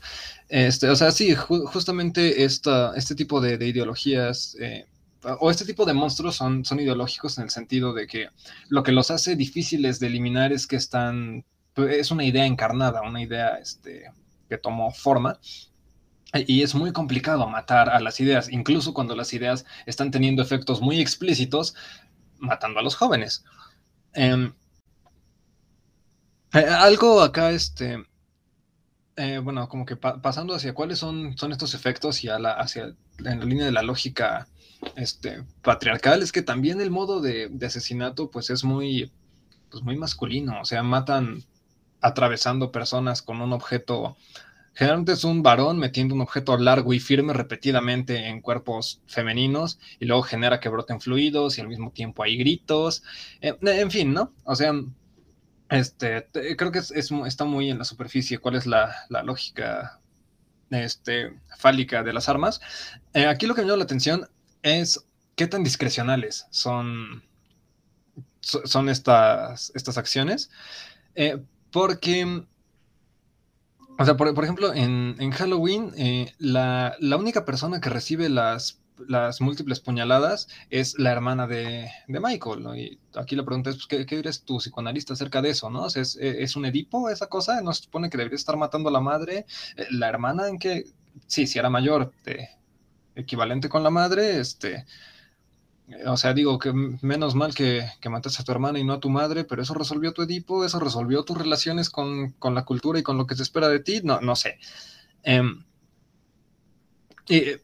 y, o sea, generalmente cuando vemos muertes de, varones, eh, no, son tan espectaculares, no, no hay tanta, tanta sangre.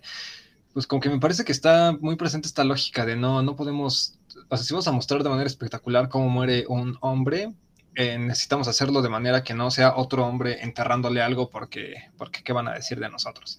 Em, y, la paradoja aquí, algo que recuerdo es que este, la pesadilla en, la calle del infierno, la primera película sí era pues así como de, güey, este, es que el malo no solo es malo, sino moralmente también está mal porque estaba acosando a los niños. Pero eh, revisé un texto hace, en el intervalo entre este, el año pasado y ahora, en donde eh, como estaba muy de moda hacer secuelas de las películas, lo que hicieron con la segunda fue como que tratar de darle un motivo razonable o tratar de abundar en la historia de, de Freddy Krueger, pero terminaron volviendo, no, volviendo lo único lo de resistencia gay. Porque este, en la primera película como que manejan este asunto de que él molesta a los niños eh, y los acosa literalmente en sus sueños. Entonces, como de, ok, pues no, no, solo es malo, también este, les dice perras y persigue a los niños. Es un pedófilo. Pero lo que deslizan en la segunda película es que eh, él solo era gay y era tímido porque sabían, sabía que en el pueblo lo iban a matar. Entonces él, se sentía más cómodo eh, cerca de los niños en el sentido de que los niños no lo juzgaban o, no tomaban su, amabilidad o sus este, manierismos como una cosa negativa. Entonces, pues por eso él se sentía más cómodo, lo cual alertaba a los padres y terminaron diciendo, no, es que ¿Por qué el gay está pasando tiempo con mis hijos? Seguro los está violando, vamos a matarlo y a quemarlo. Y pues eso hizo que el espíritu se volviera vengativo y que estuviera por ahí como que cobrándose, haciendo este ajuste de, cuentas, esta justicia restaurativa eh, sobre los, hijos de la, población. Em, digo, eh, eso, esa línea como que fue abandonada a partir de las siguientes películas y pues ya más bien como que lo volvieron una, una entidad malvada, que, que sin embargo está en la misma lógica, ¿no? De este, este personaje que influiste que estaba penetrando cuerpos endebles, pues terminó haciéndolo. O sea, que creaste una historia y creaste un daño ahí que, ignoraste porque tu suposición original estuvo, estuvo errada y pues ahora tienes un problema real que tiene que ver con que incluso, incluso en los casos en donde sí hay personas eh, acosando o abusando de menores, no, lo hacen público y tampoco piden ayuda, porque si dicen algo al respecto, incluso si llegan a mencionar que tienen ese tipo de deseos, posiblemente terminen muertos y quemados y nadie quiere, quiere hacer eso. Entonces, tú creaste al monstruo eh, llamándole monstruo en, el primer, en un primer momento. Eh, pero, o sea, ¿cómo, afrontar esto? O sea, tal vez si nos plantearan la historia de esta manera, de, pues, o sea, Freddy Krueger realmente no tendría por qué existir de no ser porque en un principio la gente del pueblo creyó que la homosexualidad estaba mal. Eh, tal vez si estas personas lo hubieran aceptado, entonces pues, no lo habrían matado, tal vez se habría sentido más cómodo con los adultos, así que no habría tenido que refugiarse en los niños y pues nadie habría tenido suposiciones acerca de acerca de y pues a fin de cuentas no terminaríamos con un montón de jóvenes este, siendo atravesados por, por garras punzocortantes. Em, eh, pero es una, una, cosa difícil de, de este, de abordar. Y pues, una de estas cuestiones que, o sea, creo que sí se está abordando, al menos este, en tiempos recientes, revisé que hace unos meses uno de los estudios que hizo Netflix como para revisar el impacto de, de sus series y de los guiones que trabajan, eh, querían identificar en qué medida estaba habiendo un impacto en el asunto de colocar personas que fueran este, bisexuales, que fueran transexuales, etcétera. Y entre sus hallazgos al menos encontraron que pues ya se veía como que más normal o más natural o no te sobresal las personas no se sobresaltaban tanto de ver a personajes gays en sus series. Con todo y que muchas veces el personaje gay estaba ahí nada más para ser el amigo gay de, del protagonista y que no tenía mayor profundidad. Bueno, eh, sí hubo cierto efecto de visibilización y al menos las personas ya saben o, ya están más cómodas sabiendo que, que, no todos son heterosexuales. O sea, creo que se está logrando algo en ese, en ese sentido.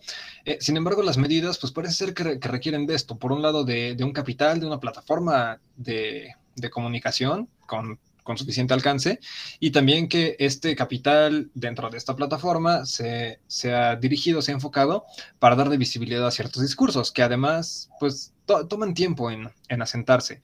Eh, pero mientras tanto, pues digo, ya, ya creamos algunos, algunos monstruos en el pasado y tenemos que, hacernos cargo de estos monstruos, porque pues e, el monstruo no se agota eh, recluyendo a las personas en la cárcel o en el psiquiátrico, o sea, hay más monstruos por allí y va a seguir habiendo otro, otro atrás u otro, u otro encima. Este, entonces, bueno, en, este, en ese sentido, eh, pues como que me, llama la atención y, o sea, creo que pues matar al slasher, o bueno, este, el cine de slasher va a seguir siendo un, un buen vehículo de, de monstruosidad ideológica, en el sentido de que es muy difícil o, bueno, más que sea difícil, requiere tiempo matar a estos monstruos, porque requiere cambiar las ideas y, pues digo, eh, para que una idea este, muera, necesitas, es necesario que mueran las personas que creen en ella y es necesario que pierda su efectividad, lo cual es, es complicado y es un proceso tortuoso que las personas no, siempre eh, tiene sentido que cambien de perspectiva, no siempre viene al caso que lo hagan. Eh, eh, y en ese sentido, pues los slasher o los monstruos en el slasher van a seguir vivos, pues, matando a las personas que transgredan la, norma moral. Aquí, pues creo que la pregunta sería, em, pues, por un lado, ¿qué tipo de monstruos estamos creando? O sea, con todo y esta, este etos de la época de está bien ir a terapia, está bien aceptar la diversidad de, este, de cualquier tipo, eh, está bien hacerle caso a la víctima, particularmente si la víctima es una mujer y está quejándose de, un tipo de agresión sistémica. Eh, eh, o sea, digo, no digo que estas ideas estén mal, lo que estoy diciendo es que todas las ideas están limitadas. Entonces, ¿qué tipo de monstruos, qué tipo de slasher va a producirse? Suponiendo que no nos extingamos en el 2050, este, ¿qué tipo de, monstruos estaríamos viendo en el slasher? O sea, ¿qué, qué criaturas van a aparecer a partir de, de acá, porque que, va a seguir habiendo problemas sistémicos, va, a seguir habiéndolos. Posiblemente estos slashers ya no estén matando a los jóvenes que, fuman, que cogen, que se divierten, pero posiblemente va a seguir matando a los jóvenes por no portarse como se portan los adultos. Eh, ¿Cuál va a ser la cosa mal vista, no? ¿Cuáles van a ser las víctimas de, de Michael Myers en el 2045. ¿Estaría matando todavía a las mujeres que tienen sexo fuera del matrimonio o estaría matando a las mujeres que no tienen un hermano trans, ¿no? O sea, ¿cuál va a ser su móvil? y, no sé, creo que esas serían las preguntas con las que, con las que cerraría este bloque. Eh, Pues está, está locuchón, ¿no? Eh, ahorita que hacías el análisis de las películas de Viernes 13, eh, me llama la atención, ¿no? Y, con lo que les comentaba hace un ratito de la de Halloween de 2021, ¿no? Halloween Kill. Eh,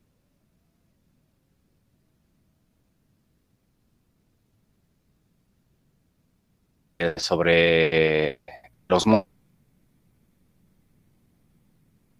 Y lo que nos vamos a encontrar es que se va a revertir el papel del asesino, ¿no? Igual el asesino ya no es un villano, igual el asesino termina siendo solamente un problema o termina siendo el, reflejo de, lo que hay detrás del asesino, ¿no? Por ejemplo, ahorita que mencionabas de lo de las de, ay no, eh, Pesadilla en el Street, perdón. Em, en donde dices que, pues bueno, se le da esta relectura con la segunda película. Y, al parecer, el verdadero monstruo, el verdadero enemigo dentro de estas películas terminan siendo los padres, ¿no? Porque los, los jóvenes tienen estas inquietudes, tienen estas, eh, estos sueños, estas pesadillas, estos sueños mojados. Y, traen estas broncas, ¿no? Que otra vez lo podemos eh, trasladar al, ámbito sexual, traen estas broncas que, que, que la traen a los jóvenes, a los adolescentes, y pues bueno, los jóvenes teniendo estas inquietudes van a consultar a sus padres como, oye jefe, es que, es que me pasa eso, ¿no? Es que me despierto y termino con la cama empapada, o es que, eh, híjole, fíjate que siento mariposas en el estómago cuando voy a ver a mi, a mi compa, o no sé, qué sé yo, ¿no? Y la respuesta de los padres es como, no, no, no, ahorita no, o eh, no, ha de ser otra cosa que pasa mucho eh, con esta, esta, nueva película, esta nueva serie de, Chucky. El personaje principal, el protagonista, es un morrito de como 13, 14 años y es, es gay el, el, morrito, es homosexual. Y la, la serie inicia contando, platicando que la comunidad o la ciudad en la que, en la que viven, en la que ocurren todos estos asesinatos, siempre ha sido una ciudad problemática y que justamente en la noche de Halloween, eh, que es eh, próximo donde ocurre o donde está ocurriendo hasta el momento gran parte de la serie, esta ciudad es, violenta, hay muchos asesinatos, hay mucha violencia. En Halloween se intensifican los índices de asesinatos, de violencia. Y entonces, pues, está ocurriendo con casa, con dinero. hay, un desmadre en el entorno del protagonista, en el entorno donde está el, el padre. Muchas broncas con dinero, la violencia, etcétera. Eh, pero lo que realmente está preocupándole al padre del, padre morrito es que el morrito sea gay.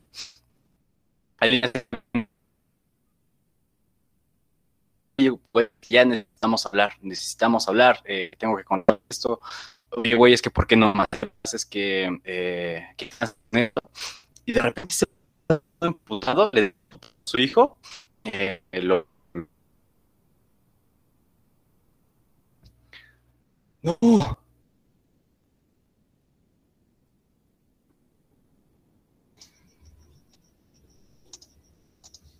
¿Todo bien? De repente dejé de escucharte y se me congeló tu cámara. ¿Sigues ahí, bro? Estamos al aire otra vez, ¿verdad? Sí, sí, otra vez. Sí, ya eh, me parece que esa de la conexión de red se está intentando restablecer. No sé qué, qué es lo que nos haya fallado. Pero, eh, ¿me escuchas? ¿Ya estamos? Sí, sí, yo te escucho. Sí. Estamos de nuevo, ¿verdad? Sí. Entonces déjame apago mi camarita. Al parecer esto es...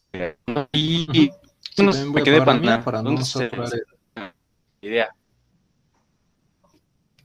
Este, se cortó cuando mencionaste que el que el padre del personaje principal está más bien preocupado porque este personaje sea gay y entonces le dice, pues oye, tenemos que hablar. Ahí, ahí quedó el audio.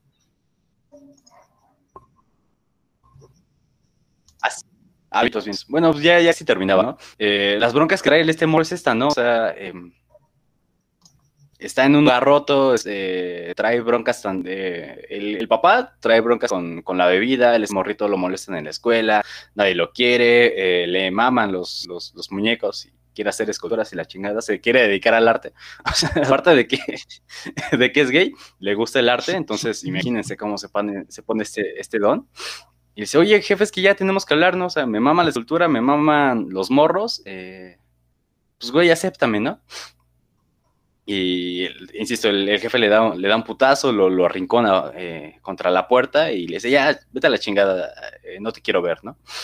Eh, entonces, ya después de esto pasan una serie de situaciones, el morrito se da cuenta de que Chucky es un muñeco viviente, que es un asesino, y entonces pues le pregunta, oye, güey, ¿qué pedo contigo, no?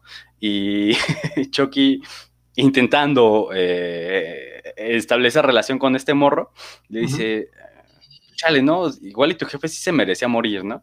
Bueno, porque se muere su papá. Igual y sí, se me, sí se merecía morir. Y sabes que yo tengo un hijo, eh, ¿cómo le dice? Tengo un hijo queer de género fluido. Y el morrito le pregunta, oye, pues, ¿qué tranza? ¿Cómo te sientes con eso? Y Choque le dice, pues es que, güey, no soy un monstruo. Entonces, eh, muy parecido con lo que ocurre con Pesadilla en Elm Street, pues muchas veces, igual y todas esas broncas o los monstruos que tenemos eh, frente a nosotros terminan siendo la mala atención que se le dan a estas broncas, ¿no? Que igual y si, como dices, eh, no habíamos señalado a este güey por, por homosexual o por diferente, igual y si el este morro, perdón, el, el papá del este morro no no, no, no fuese tan intolerante eh, con su propio hijo, pues igual y los monstruos no estarían ahí, ¿no? igual y tendríamos herramientas para enfrentarnos a estos monstruos, o tendríamos eh, forma de, hacerles frente, de, de, acomodar las cosas, de configurar las, eh, las situaciones a las personas para que esto no llegase a ocurrir, ¿no? Igual y igual el monstruo somos nosotros eh, solamente que eh, el trauma está en otro lado, ¿no? Al, parecer tenemos que voltear la mirada para que esas series, esas películas o el entorno en el que, en el que, en el que vivimos, pues no nos señala a nosotros como monstruos, ¿no? No sé, pienso, por ejemplo, en, en, el común denominador de, de, los Estados Unidos, ¿no? Que muchas veces estos güeyes pues viven en, la mera comunidad, viven en su burbuja y de repente ven como problemático al inmigrante, ¿no? Y de repente ven problemático como eh, al mexicano o al terrorista o qué sé yo, ¿no? A todos estos enemigos que tienen los Estados Unidos. Entonces, eh, igual si hiciéramos otro tipo de análisis, igual si lo viéramos desde otra óptica, híjole, igual y los enemigos somos nosotros, ¿no? Igual y el monstruo somos nosotros, que para mantener el estilo de vida que, tenemos, igual y para mantener el status quo, tenemos que sacrificar a ciertos personajes, tenemos que satanizar a ciertos individuos. Igual y es lo que está ocurriendo en las, en las nuevas películas, ¿no? Igual es lo que vamos a estar viendo eh, en un futuro. En un futuro inmediato, ¿no? No sé, dentro de los próximos cinco años igual van a ser los, los slashers que vamos a estar viendo. Eh, porque, insisto, ¿no? Como vimos en Halloween Kills, eh, pues al parecer la bronca ya es más de, de, los personajes que no entienden la situación o de los personajes que no se ponen a, que no se sienten un ratito a pensar de, oye, güey, es que, ¿qué está pasando? Igual y la bronca somos nosotros, ¿no? Que, que nos paramos y empezamos a satanizar eh, a tal a tal o cual personaje como, como el presidente últimamente que dice, no, no, no, es que la bronca no es el narcotráfico, la bronca es el Nintendo, la bronca es que los están reclutando por ahí, ¿no? Igual y en algunos puntos tiene razón, pero híjole, yo creo que la bronca o, o, el verdadero peligro no es el Nintendo, ¿no? Igual y el verdadero peligro sí es el narcotráfico. Y hay que dar esta vuelta como para atender, eh, para como como para poder atender al problema, ¿no? Y no echarle la culpa nada más al Nintendo. Entonces, pues no sé. Eh, serían mis, mis apreciaciones y mi predicción para el slasher en los próximos. Ay, tres años, la verdad. Tres años vamos a ver slashers de ese tipo. Yo digo.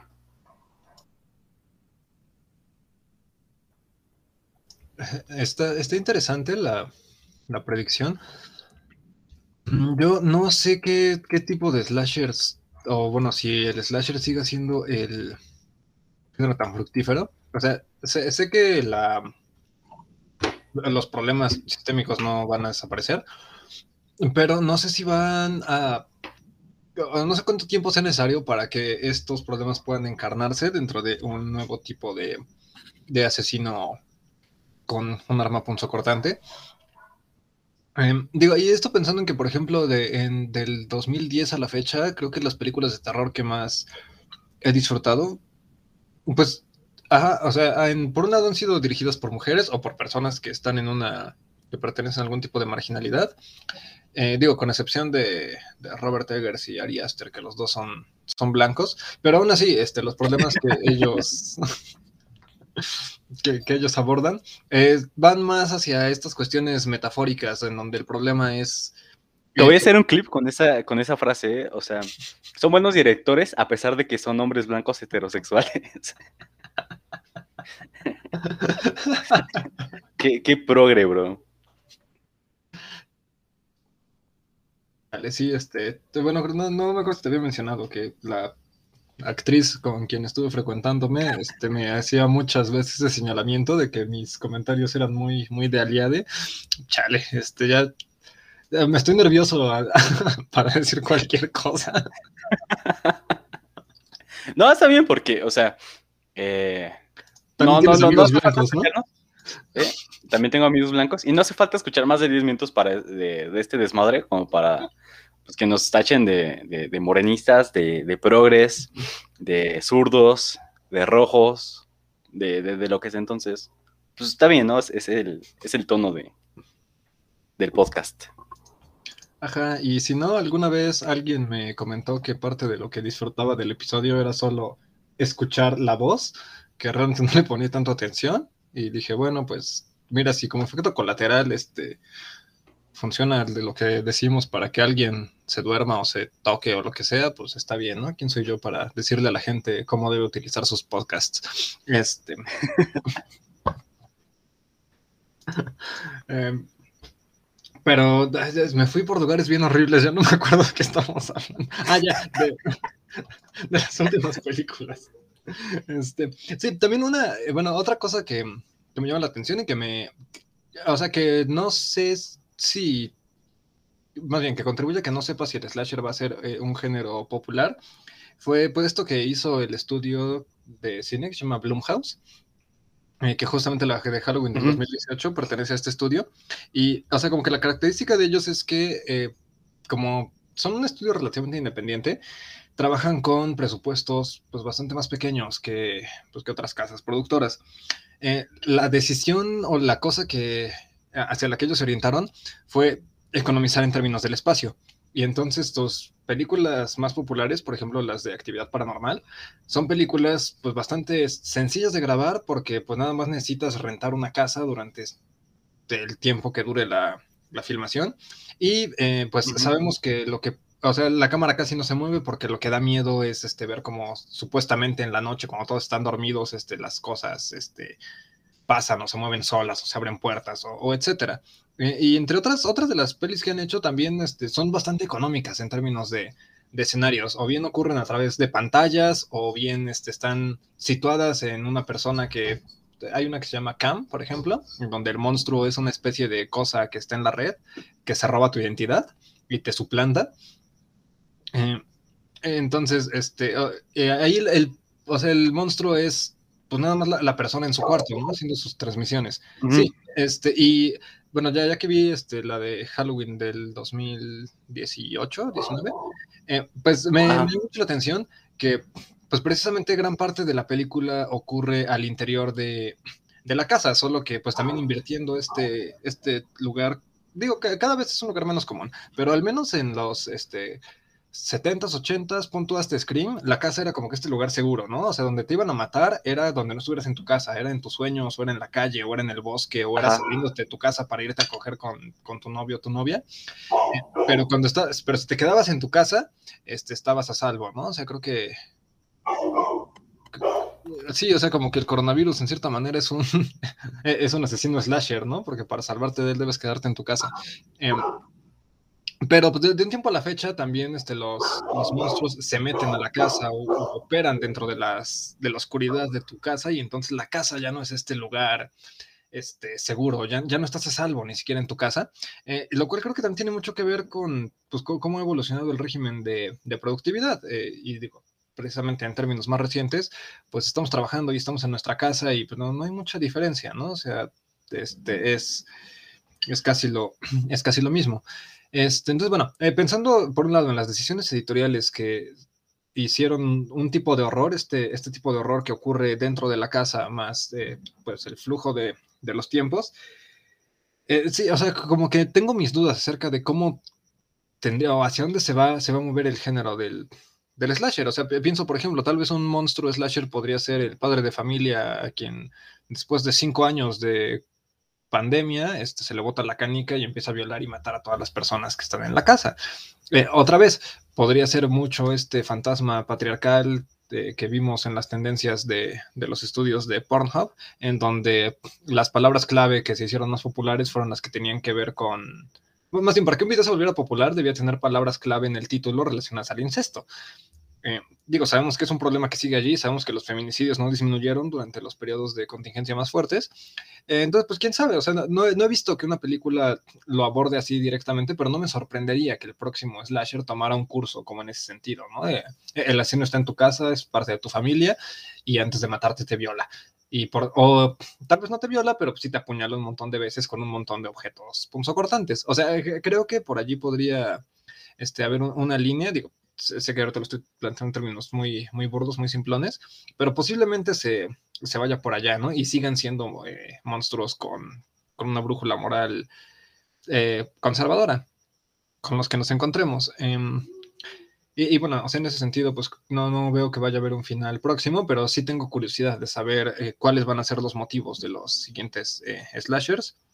Y mm, sí, pues sí, ese sería mi, mi, comentario hasta acá. O sea, están los monstruos eh, metafóricos que operan en otro tipo de, de cines de terror. Eh, o sea, en ese sentido, no, no sé si los vampiros o, qué tanto un vampiro, un hombre lobo, un zombie sea un monstruo metafórico o un monstruo ideológico, pero sé, eh, bueno, creo que los asesinos del cine de slasher son principalmente monstruos ideológicos.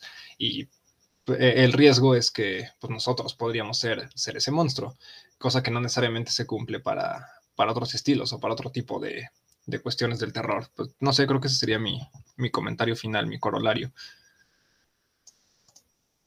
Ahí está Netflix, eh, contrátanos para un, para comprarnos este guion. Guión de slasher a la mexicana. Em, ¿Qué más? Em, yo traía otros puntitos. Eh, ya los, otra vez, ya los tocamos eh, más o menos. Nos acercamos a ellos. Pero, eh, pues igual como último apunte. ¿Te has dado cuenta? Seguramente sí, de que estos slashers, el, el asesino, el enemigo,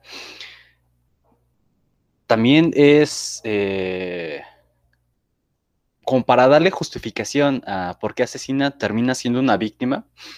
Me refiero a, por ejemplo, en la matanza de Texas, pues son personas olvidadas, ¿no? Eh, como lo hemos visto en la primera película y en los remakes, son personas olvidadas por el, plan de desarrollo, por el progreso, eh, son comunidades a las cuales no se les presta eh, mucha atención. podremos pensar aquí en México, pues no sé, estas comunidades que se dedican a la, a la ganadería, al campo, que pues solamente valen en función de cuánto producto pueden traerle a las grandes ciudades y pues si no cumplen con las cuotas de productividad, entonces ya no me son tan, tan eficientes y pues entonces ya no les presto tanta atención y no, y los planes de desarrollo no van en función de estas comunidades, ¿no? Más bien, eh, pues le metemos, le seguimos metiendo varo a la ciudad. Por ejemplo, pasa lo mismo con Gruntor, ¿no? Que son estos hillbillies, estos rednecks que son olvidados, eh, no tienen mayores eh, recursos y pues para alimentarse tienen que hacerlo con, eh, pues con las personas, con los citadinos que se extravían por esas carreteras enmarañadas de los Estados Unidos y que, pues bueno, una vez que encontramos estos, estos extranjeros, estos personajes de las, estos citadinos, entonces nos alimentamos de, ellos. Eh, también pasa, por ejemplo, bueno, al menos este resentimiento con eh, la casa de los mil cadáveres, que es eh, en las primeras escenas, ¿no? En los primeros minutos es donde ves que estos morros están haciendo como un, ay, no sé, como un artículo, están visitando como casas raras o lugares extraños de la carretera y lo que les dice este personaje de la, de la casa, que les hace el, el tour o que les platica la leyenda del, del, doctor Satán, es que eh, pues, le molesta que los citadinos vengan a, a verlos y que los eh, los vean o los entiendan solamente como fenómenos de circo, como, eh, como toda esta banda que va a Tulum o como toda esta banda que va a los pueblos mágicos, pues solamente para tomarte fotos y que estas personas que viven ahí eh, aparezcan solamente de fondo, ¿no? Como lo que ocurre en Tepozotlán, en donde, pues bueno, si quieres tener un permiso para vender en el mercado de, artesanías, debes tener o debes cumplir con ciertos rasgos que nos asemejen a nuestras culturas indígenas. Eh, pues porque es, eso es lo que quieren venir a ver los, eh, los visitantes, ¿no? es lo que quiere venir a ver la banda, lugares eh, cercanos a sus raíces indígenas que los resignifiquen o que dignifiquen en función de eh, me parezcan más o menos interesantes mientras estoy aquí el fin de semana. O por ejemplo, lo que pasa con Jason Borges y su madre, que mm, pues igualmente, ¿no? Son, son, son personas olvidadas, esta, es una madre soltera, es una, una madre viuda y que pues está criando a su hijo en función de las, de las capacidades que tiene, ¿no? Pero ¿qué puede hacer una madre eh, soltera si le hacen bullying a su hijo? Pues igual y lo mandas al psicólogo, pero no sé cuánto tiempo tenga una madre soltera para, em, pues para llevar a su hijo al, al psicólogo, para eh, dedicarle tiempo para que pues, pueda tener un desarrollo más o menos sano, ¿no? O lo que pasa con eh, Halloween y en los remakes de mm, Rob Zombie, en donde pues vemos que este morrito es un niño trastornado, eh, vive en una, en una casa desmoronándose, su madre me parece que es stripper, vive con su padrastro, su hermana es pues igual ausente no le pone mucha atención al, morrito Michael Myers. Y este morro, pues ya lo vemos eh, matando conejos o matando animalitos desde, desde niño. Y no hay nadie que, le ponga atención, ¿no? ¿no? No hay nadie que le ponga atención hasta que empieza a ser un, empieza a matar gente, ¿no? Pero pues ya cuando mata gente ya, ya es demasiado tarde, ¿no? Eh, igual y estos, eh, estos enemigos del slasher, estos asesinos, terminan siendo los halcones, ¿no? Que estos jóvenes que trabajan con el narcotráfico mm, avisándoles cuando llegan los, los federales, cuando llega la, la Guardia Nacional, qué sé yo. Y cuáles más, pues por ejemplo, ahorita ya hablamos de, de, Freddy Krueger, de Candyman, que fue un hombre asesinado por enamorarse y enamorar a la hija del, del hombre blanco. Eh, ¿A quién más? Eh, pues no sé, a final de cuentas, todos estos personajes asesinos, estos monstruos del slasher, terminan siendo también víctimas dentro del contexto en el que se encuentran. Y pues no está tan descabellado que empiecen a asesinar, o al menos esta justificación te hace más o menos ruido. O más es un intento de empatía con estos personajes porque, pues bueno, vienen de un, de un ambiente bien hostil, vienen de un ambiente bien, bien, bien, bien detestable, bien horrible, y que, pues bueno, en función de eso eh, te explicas hasta cierto punto que cometan toda esta serie de asesinatos, ¿no? Pero, pero no dejan de ser víctimas, no dejan de ser víctimas de su entorno, no dejan de ser víctimas del contexto de, la sociedad, del Estado, de, todos nosotros, y pues por eso es porque asesinan, ¿no? Porque no se les da el, lugar que debieran tener, no se les reconocen ni siquiera como seres humanos, solamente como máquinas, como, eh, pues, como cuerpos que no tienen mayor salida que, vivir como vivían. Y entonces, pues si son olvidados por todo el mundo, no nos parece tan extraño que tengan este resentimiento con, pues, con personajes eh, con mejores posibilidades o mejores ingresos económicos, qué sé yo, porque pues vemos que terminan siendo las víctimas de estos, ¿no? Juniors que van a la casa de campo, juniors que van al campamento, eh, con las películas de, de, Viernes 3, etcétera. Entonces, eh, a lo que voy con todo esto es que, pues, estos asesinos, ya lo dijimos, terminan siendo creados por nosotros, ¿no? Y que por eso llama la atención que terminen siendo estos personajes olvidados, porque de otra forma eh, sería bien complicado justificar todos los asesinatos que, que, que, que hacen estos, estos asesinos, esos enmascarados, ¿no?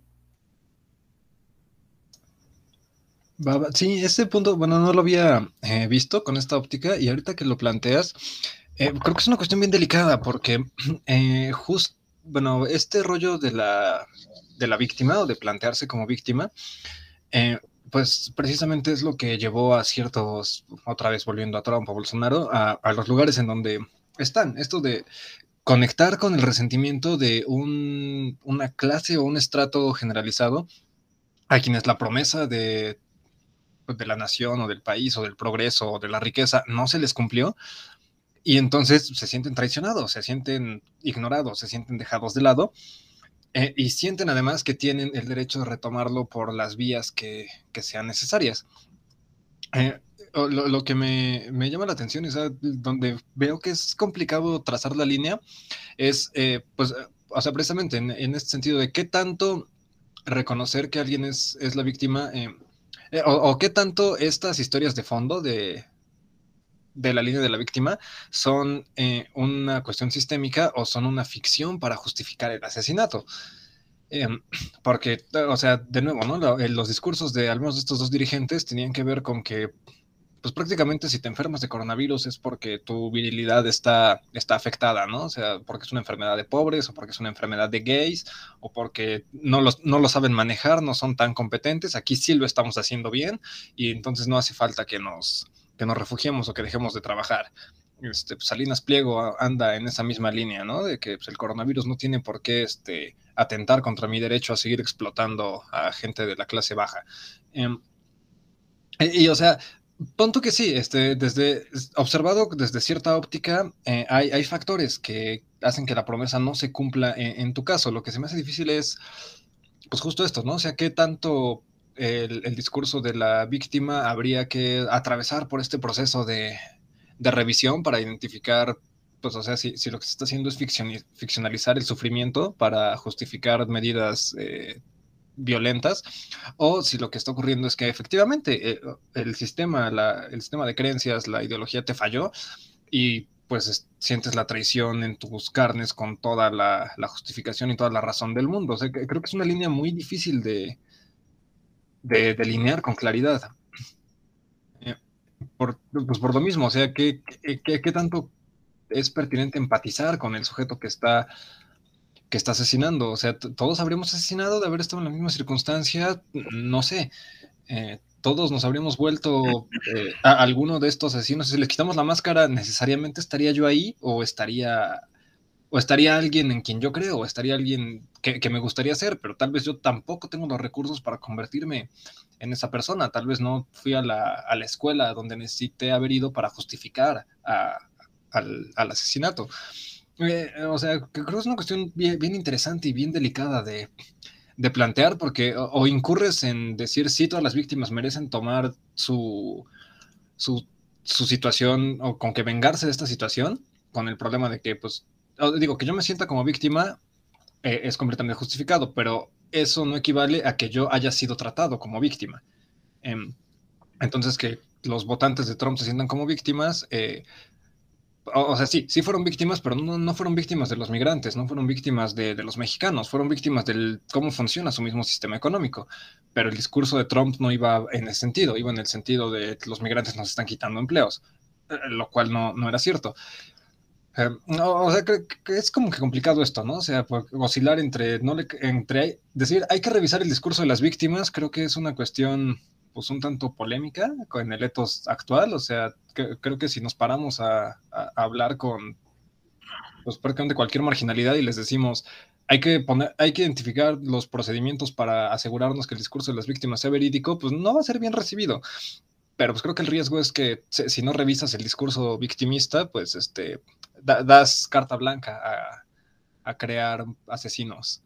Entonces, no, no, no, no sé como que cuál sería la salida ahí o cuál sería el mecanismo, este, quién sería la entidad encargada de decir e, esto sí responde a una cuestión víctima de victimación estructural o, o, esto es una ficción que está pretendiendo hacerse pasar por, por una víctima. Creo que es, es, es bien complicado ese, ese rollo. Y, y, pues quién sabe. ¿no? Eh...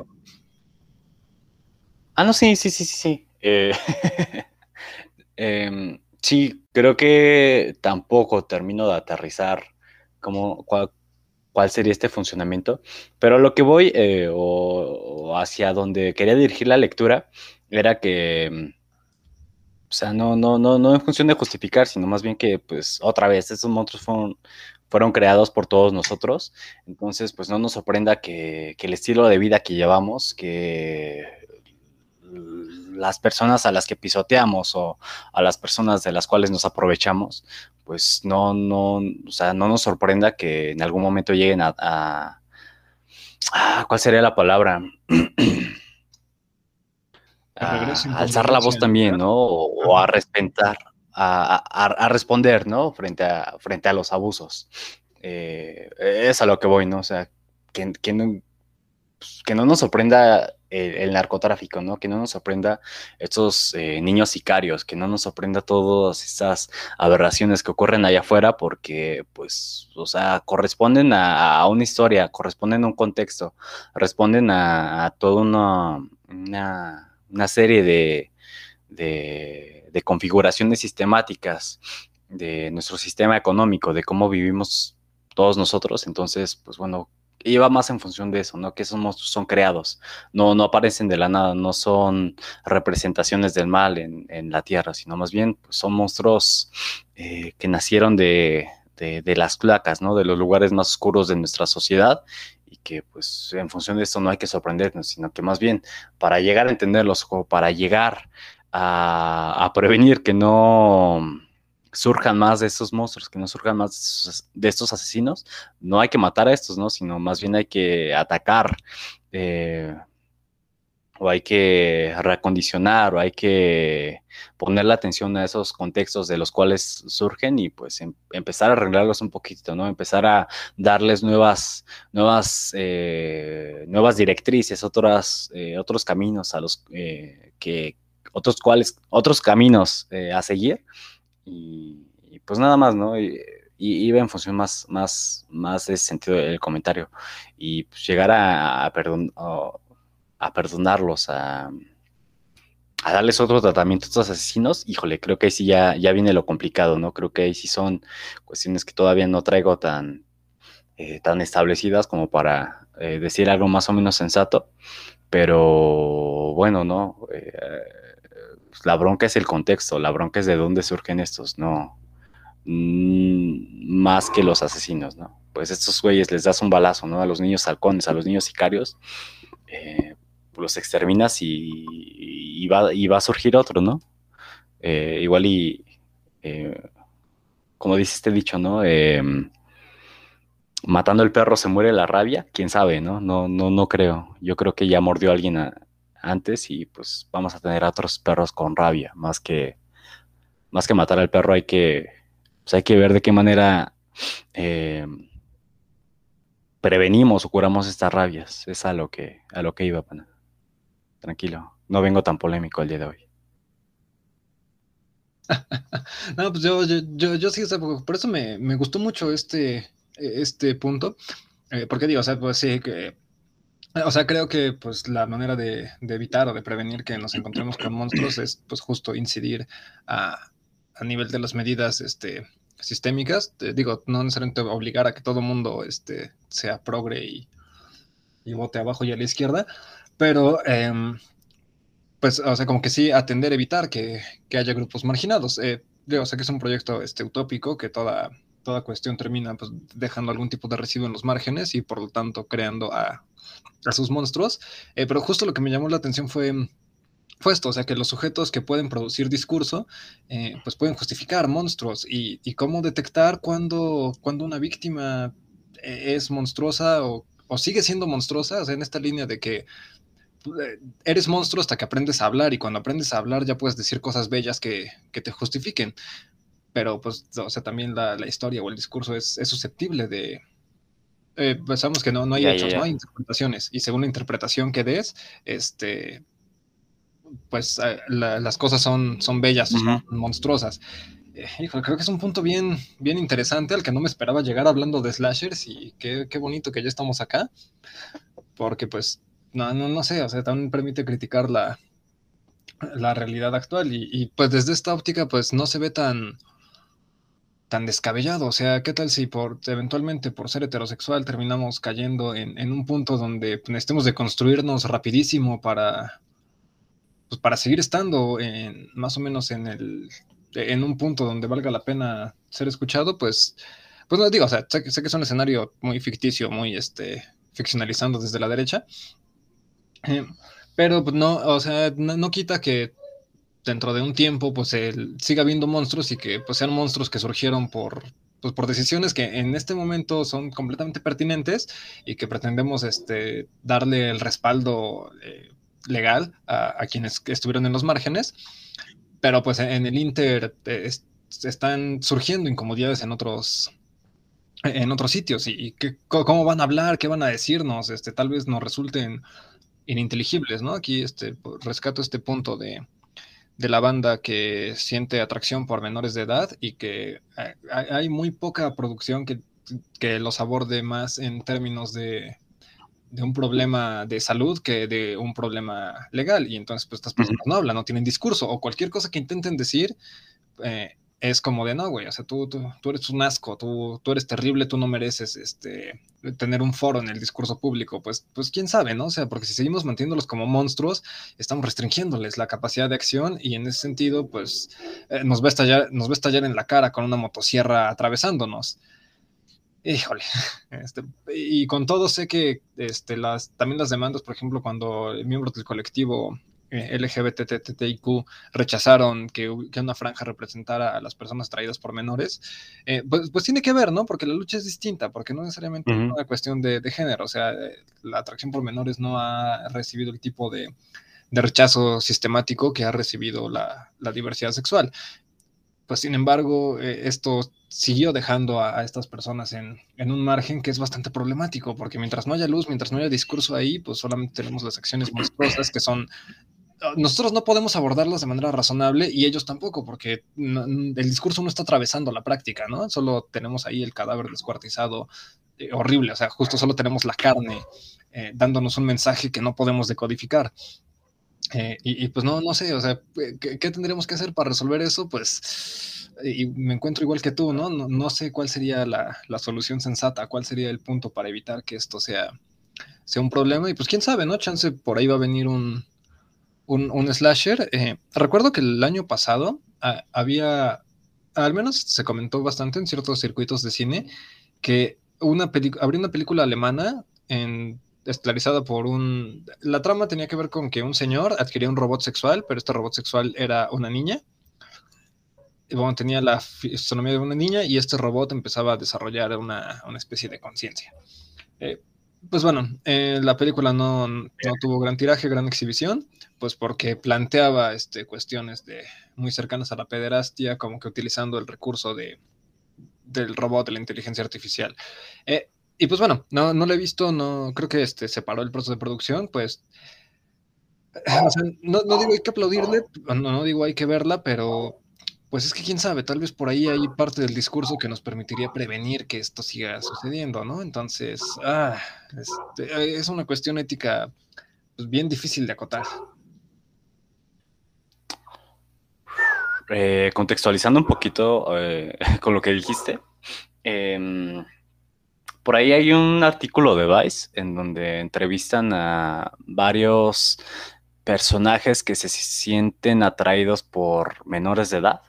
Y lo curioso de esto, y híjole, sí, ah, insisto, como para problematizar a la banda que igual y no, no, es tan familiarizado con el tema, eh, pues bueno, son un grupo de, de personajes con, con, este calibre que les comento. Y mm, pues estos güeyes eh, empiezan a, juntarse, a armar eh, cierta comunidad por medio de blogs, en donde pues llegan a, conocerse, pero eh, algo muy marcado en estos personajes es que pues saben que, que tienen un, saben que tienen un problema, ¿no? tanto así que pues han visto especialistas, a, psicólogos, a médicos, a psiquiatras. Eh, me parece que hay algunos que se han castrado químicamente como para no llegar a, violentar a, ninguno, a ningún menor, ¿no? Entonces, eh, pues bueno, ya esos personajes se, juntan, se, ayudan entre sí, se recomiendan cosas, eh, pero no, no, en ningún momento llegan a atentar contra menores y tampoco llegan a consumir, pues, eh, CP y o contenido explícito de. Entonces, eh, pues llama la atención porque, insisto, creo que es reconocible este, este proceder, esta manera de actuar, pero eh, las la bronca va o el artículo va en función a las problemáticas que tienen estos sujetos.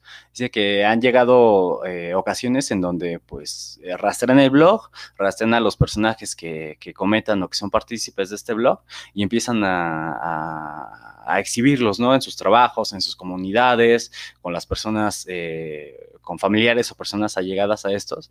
Y hay, ha habido varios de estos sujetos que pues les han desboronado la vida por eh,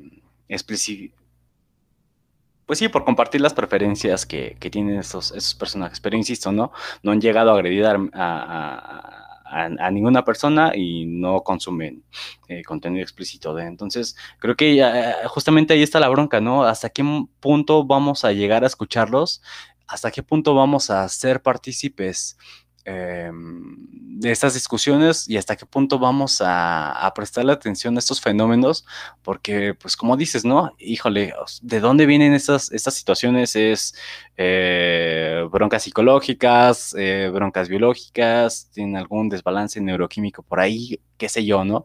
Pero pues bueno, al no saber, creo que es bien complicado el darles eh, cierto reconocimiento o darles alguna atención a estos, a estos personajes, ¿no? Porque pues justamente se encuentran en, un, en una franja sumamente incómoda y sumamente problemática que pues bueno, qué sé yo, de qué manera se pueden abordar a, estos personajes, ¿no? Y bueno, aquí está con estos, ¿no?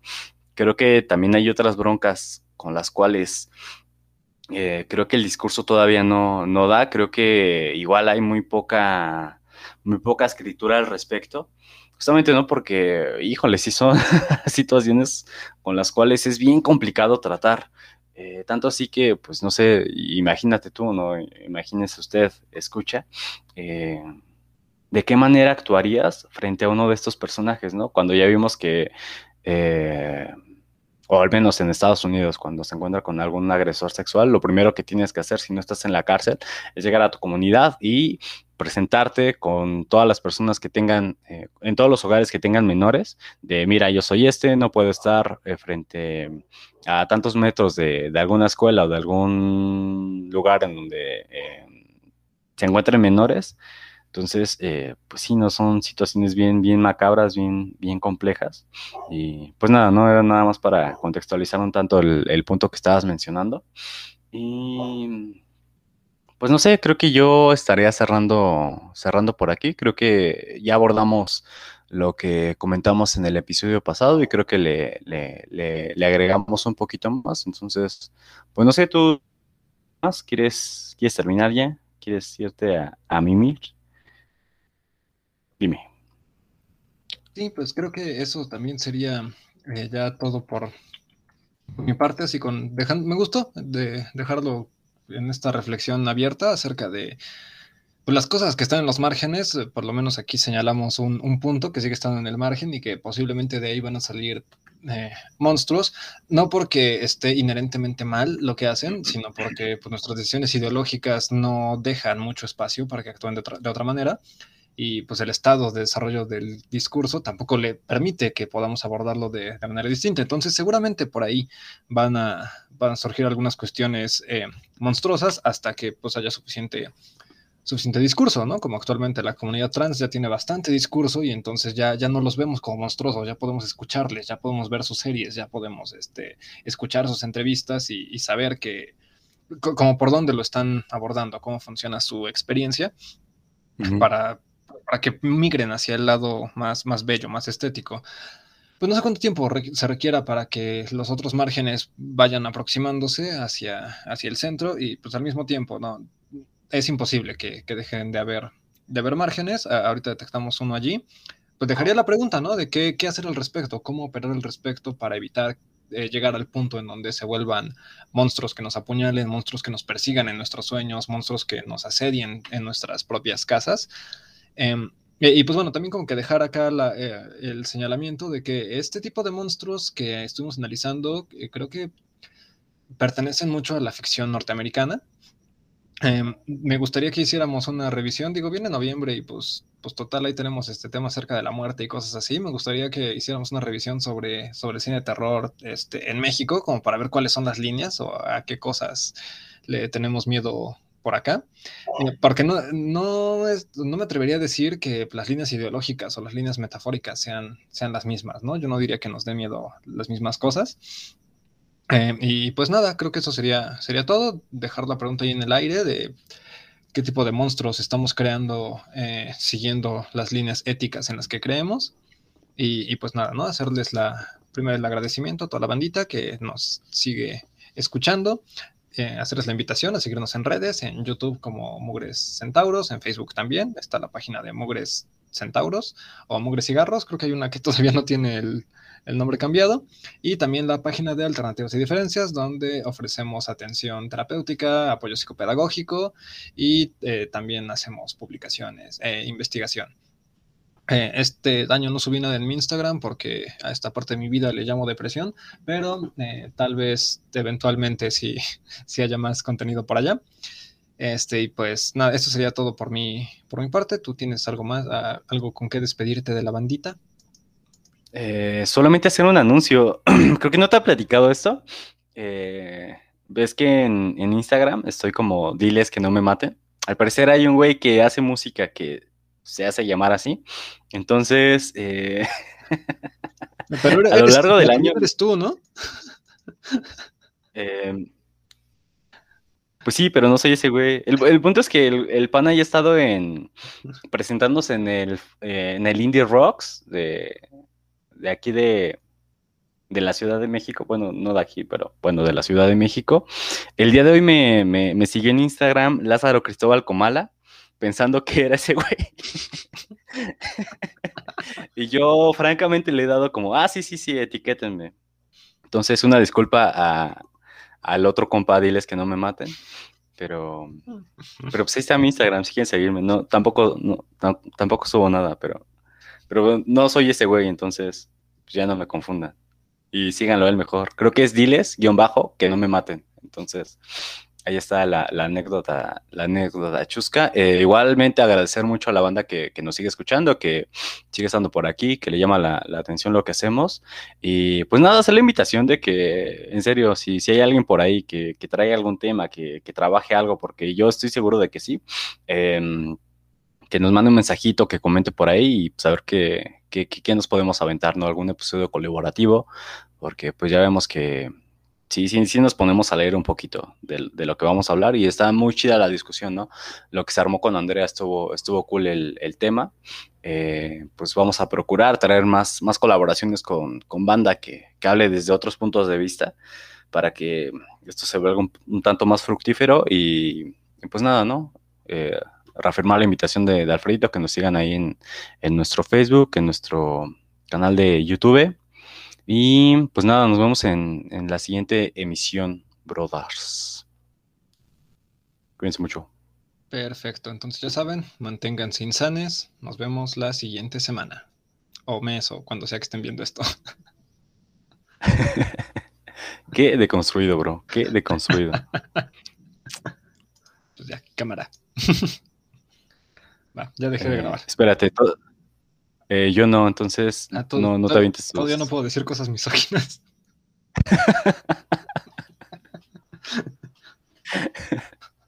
Ay, ¿cómo se deja de grabar aquí? Ahí ya vi.